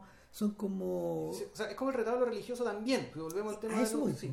es, es como el retablo religioso abierto en tres, es Exacto. como el friso, que en el fondo atraviesa una gran pantalla y eh, es lo que tú ves, por ejemplo, en la culm en la culmine, es en el punto culmen de los edificios, ¿cachai? Es lo que tú ves en, en, no sé, po, en, en los templos griegos, es lo que tú ves adentro de las iglesias y que va recorriendo la, las va recorriendo, es algo que no se abarca, es tan grande que no se abarca con una pura visión, pero lo que sí ocurre es que muchos de estos elementos se van repitiendo. Sí, Se repiten, cambian de lugar, vuelven, entonces aparece está la llama, está el, está, aparecen las fórmulas matemáticas. que están las fórmulas matemáticas, está todo lo que hemos visto, está la mirada de Sí. Napoleón iluminada por un por- como un flachazo en sus luz, ojos, y en el fondo que la, y la mirada pierde humanidad. Claro. Es como la mirada de un zombie y la mirada de un muerto. o la mirada de una estatua, Exacto. la mirada los ojos vacíos de una estatua, digamos. Eh, el, está, está el águila, está la gente que marcha, Está el mapa de Europa, está el mapa del mundo. está, está Josefina. eh, está, está, está Danton también. Sí. Entonces eh, aparecen de alguna manera todos los leitmotiv que hemos visto en la película. Y, que- y llegan a esta culminación que es una especie como de... Son los fuegos artificiales, weón. sí. Sí, sí, es eso finalmente y es la es el gran finale de una ópera donde también están combinados todos los, to- todas las- todos los motivos. Que lo que escuchamos en las orias más importantes, Sí. lo que escuchamos en la obertura, etcétera, lo que tú queráis. Pero, pero es es un poco eso, revierte un poco eso y el y, y, y en ese punto donde, donde ya eh, se- me pasaron dos cosas. Me acordé, me acordé de- del final de El hombre con la cámara móvil. ¿Ya? Que también, sí, pero también un final muy acelerado. Claro, pero, pero lo que habíamos hablado en, el, en, ese, en ese podcast era que en el fondo eh, la velocidad del hombre con la cámara móvil encarnaba el futuro. Encar- Sí. Es una película mirada desde, desde el futuro. ¿no? Sí. Siempre nos va a estar mirando adelante, desde adelante. Siempre va a ir más, del- más adelante que nosotros. Para hablar en términos como, como Harold Bloom. Claro. Eh, pero por otro lado está por otro lado también está esta idea de que de que el está, hay cierto hay ciertas hay ciertos elementos de la hay ciertos elementos de la película que no, no es, a ver, no es que hagan, no es que hagan, no es que hagan el círculo completo, lo que pasa es que regresan justo Sí. antes, regresan justo antes de que esto acabe en una tremenda apoteosis, en una tremenda Sí. explosión, en una tremenda en una tremenda ida negro, pues. Es que claro, bueno, volvemos, es que ya después todo, hay mucha más historia que contar, Claro. pero ya, ya en la pantalla no te caen más cosas. no, pues, acabó ¿Cachai? todo, ya no- Claro, no- no, no, no, no, Eh, o sea, eh, una de las últimas cosas que aparece en la película, y el último, es el último leitmotiv de los nuevos que aparece, salud, Gracias. es el instante en que Napoleón Napoleón se sube al carruaje, camino ya a tomar posesión weón, de los ejércitos en Italia, y el weón va escribiendo una carta de amor muy florida, donde en el fondo es una carta de amor a él mismo, weón. Así, él, él está, está hablando, él está hablando del Napoleón que él ve lejos, pero desencarna en Josefina, no sé, weón. Y en paralelo él está despachando al directorio, aquí, allá, otras cartas que él va haciendo al mismo tiempo. Eh, la leyenda de Napoleón habla de eso también, porque Sí, él era capaz de dictar, De, de, de, de No sé estar cuántas pensando cartas dos, tres, cuatro, cinco cosas a la vez. Claro, entonces, claro, pero este gallo va en movimiento y, y, y Gans hace un corte permanente para poder sobreimprimir esto, este, las, las direcciones de dónde iban estas cosas al camino que va, que va pasando. eh, la, la cámara mira desde la carreta hacia abajo y en el fondo del suelo el que se va deslizando a una velocidad vertiginosa. Y va creando como una especie de una especie de, de marcas como de lluvia o de, o de líneas de acción en la pantalla oblicuas contrarias a las distintas a las líneas de acción que crea la lluvia en- durante la escena de Toulon y ahí viéndolas al final me acordé de lo que te mencioné pues de, de que de que eh, Soderbergh utiliza esas mismas líneas de acción cuando el Che arriba de Ah. arriba del bote observa eh, el agua pasar mientras ellos mientras él va con Fidel Van a Cuba, digamos. Van, camino a Cuba hacia la gloria también Sí. po. Mm.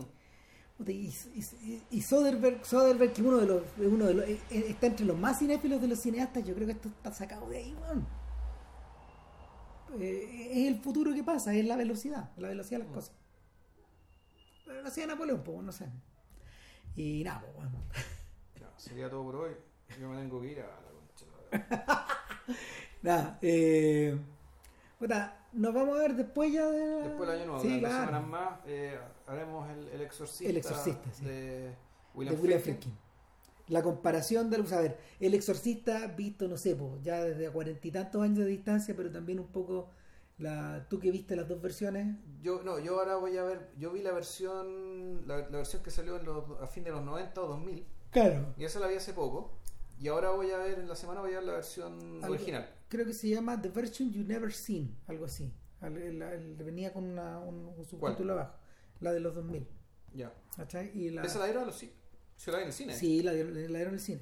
Y, y la otra no, pues la otra es que la, la otra es la, la, la que veo la gente. La otra, es la, que, es- la otra es la que circulaba por televisión Sí. y la que también al- se, Pero se- corta entera, sí, pues. el- Súper cortado. Ah. no. y, y claro, el, el tema de fondo acá es que, bueno, también nos enfrentamos a una película muy singular. Puta, sí. Bueno, de hecho es un director del que ya hablamos, pero hablamos en otra clave. Sí, Entonces claro. ahora, ahora le hemos hecho una mirada exorcista, de repente vamos a mirar Sorcerer, ¿cachai? O Contacto en Francia, que son etcétera. películas como de esa época. Que, que- que es el mundo es el mundo del Friedkin clásico. O sea, lo, lo que nos- cuando convertamos Killer Joe, eh, es, es- es la película de un de un- de es la película de un cineasta que viene de vuelta. es- Que una vuelta y donde además la- el peso lo ponía Tracy Letts. Tracy Letts. el, ahora- eh, eh, el autor es Tracy Letts. Ahora, hay que decir que el exorcista también es muy. Súper. pues. Es súper, súper. Friedkin es tan. O sea, perdón. Blatty es tan o más importante que Friedkin en, en la, en la concepción de esa película. Sí, claro. Y, pero bueno, eso lo vamos a conversar en su momento en dos semanas más. Nada, así que. Y que estén muy bien, cuídense. Eh, Y nos vemos. traten de sobrevivir a esta fiesta de mierda y. Y bájese Napoleón. Bájese Napoleón, que está por ahí. Chau. Chao.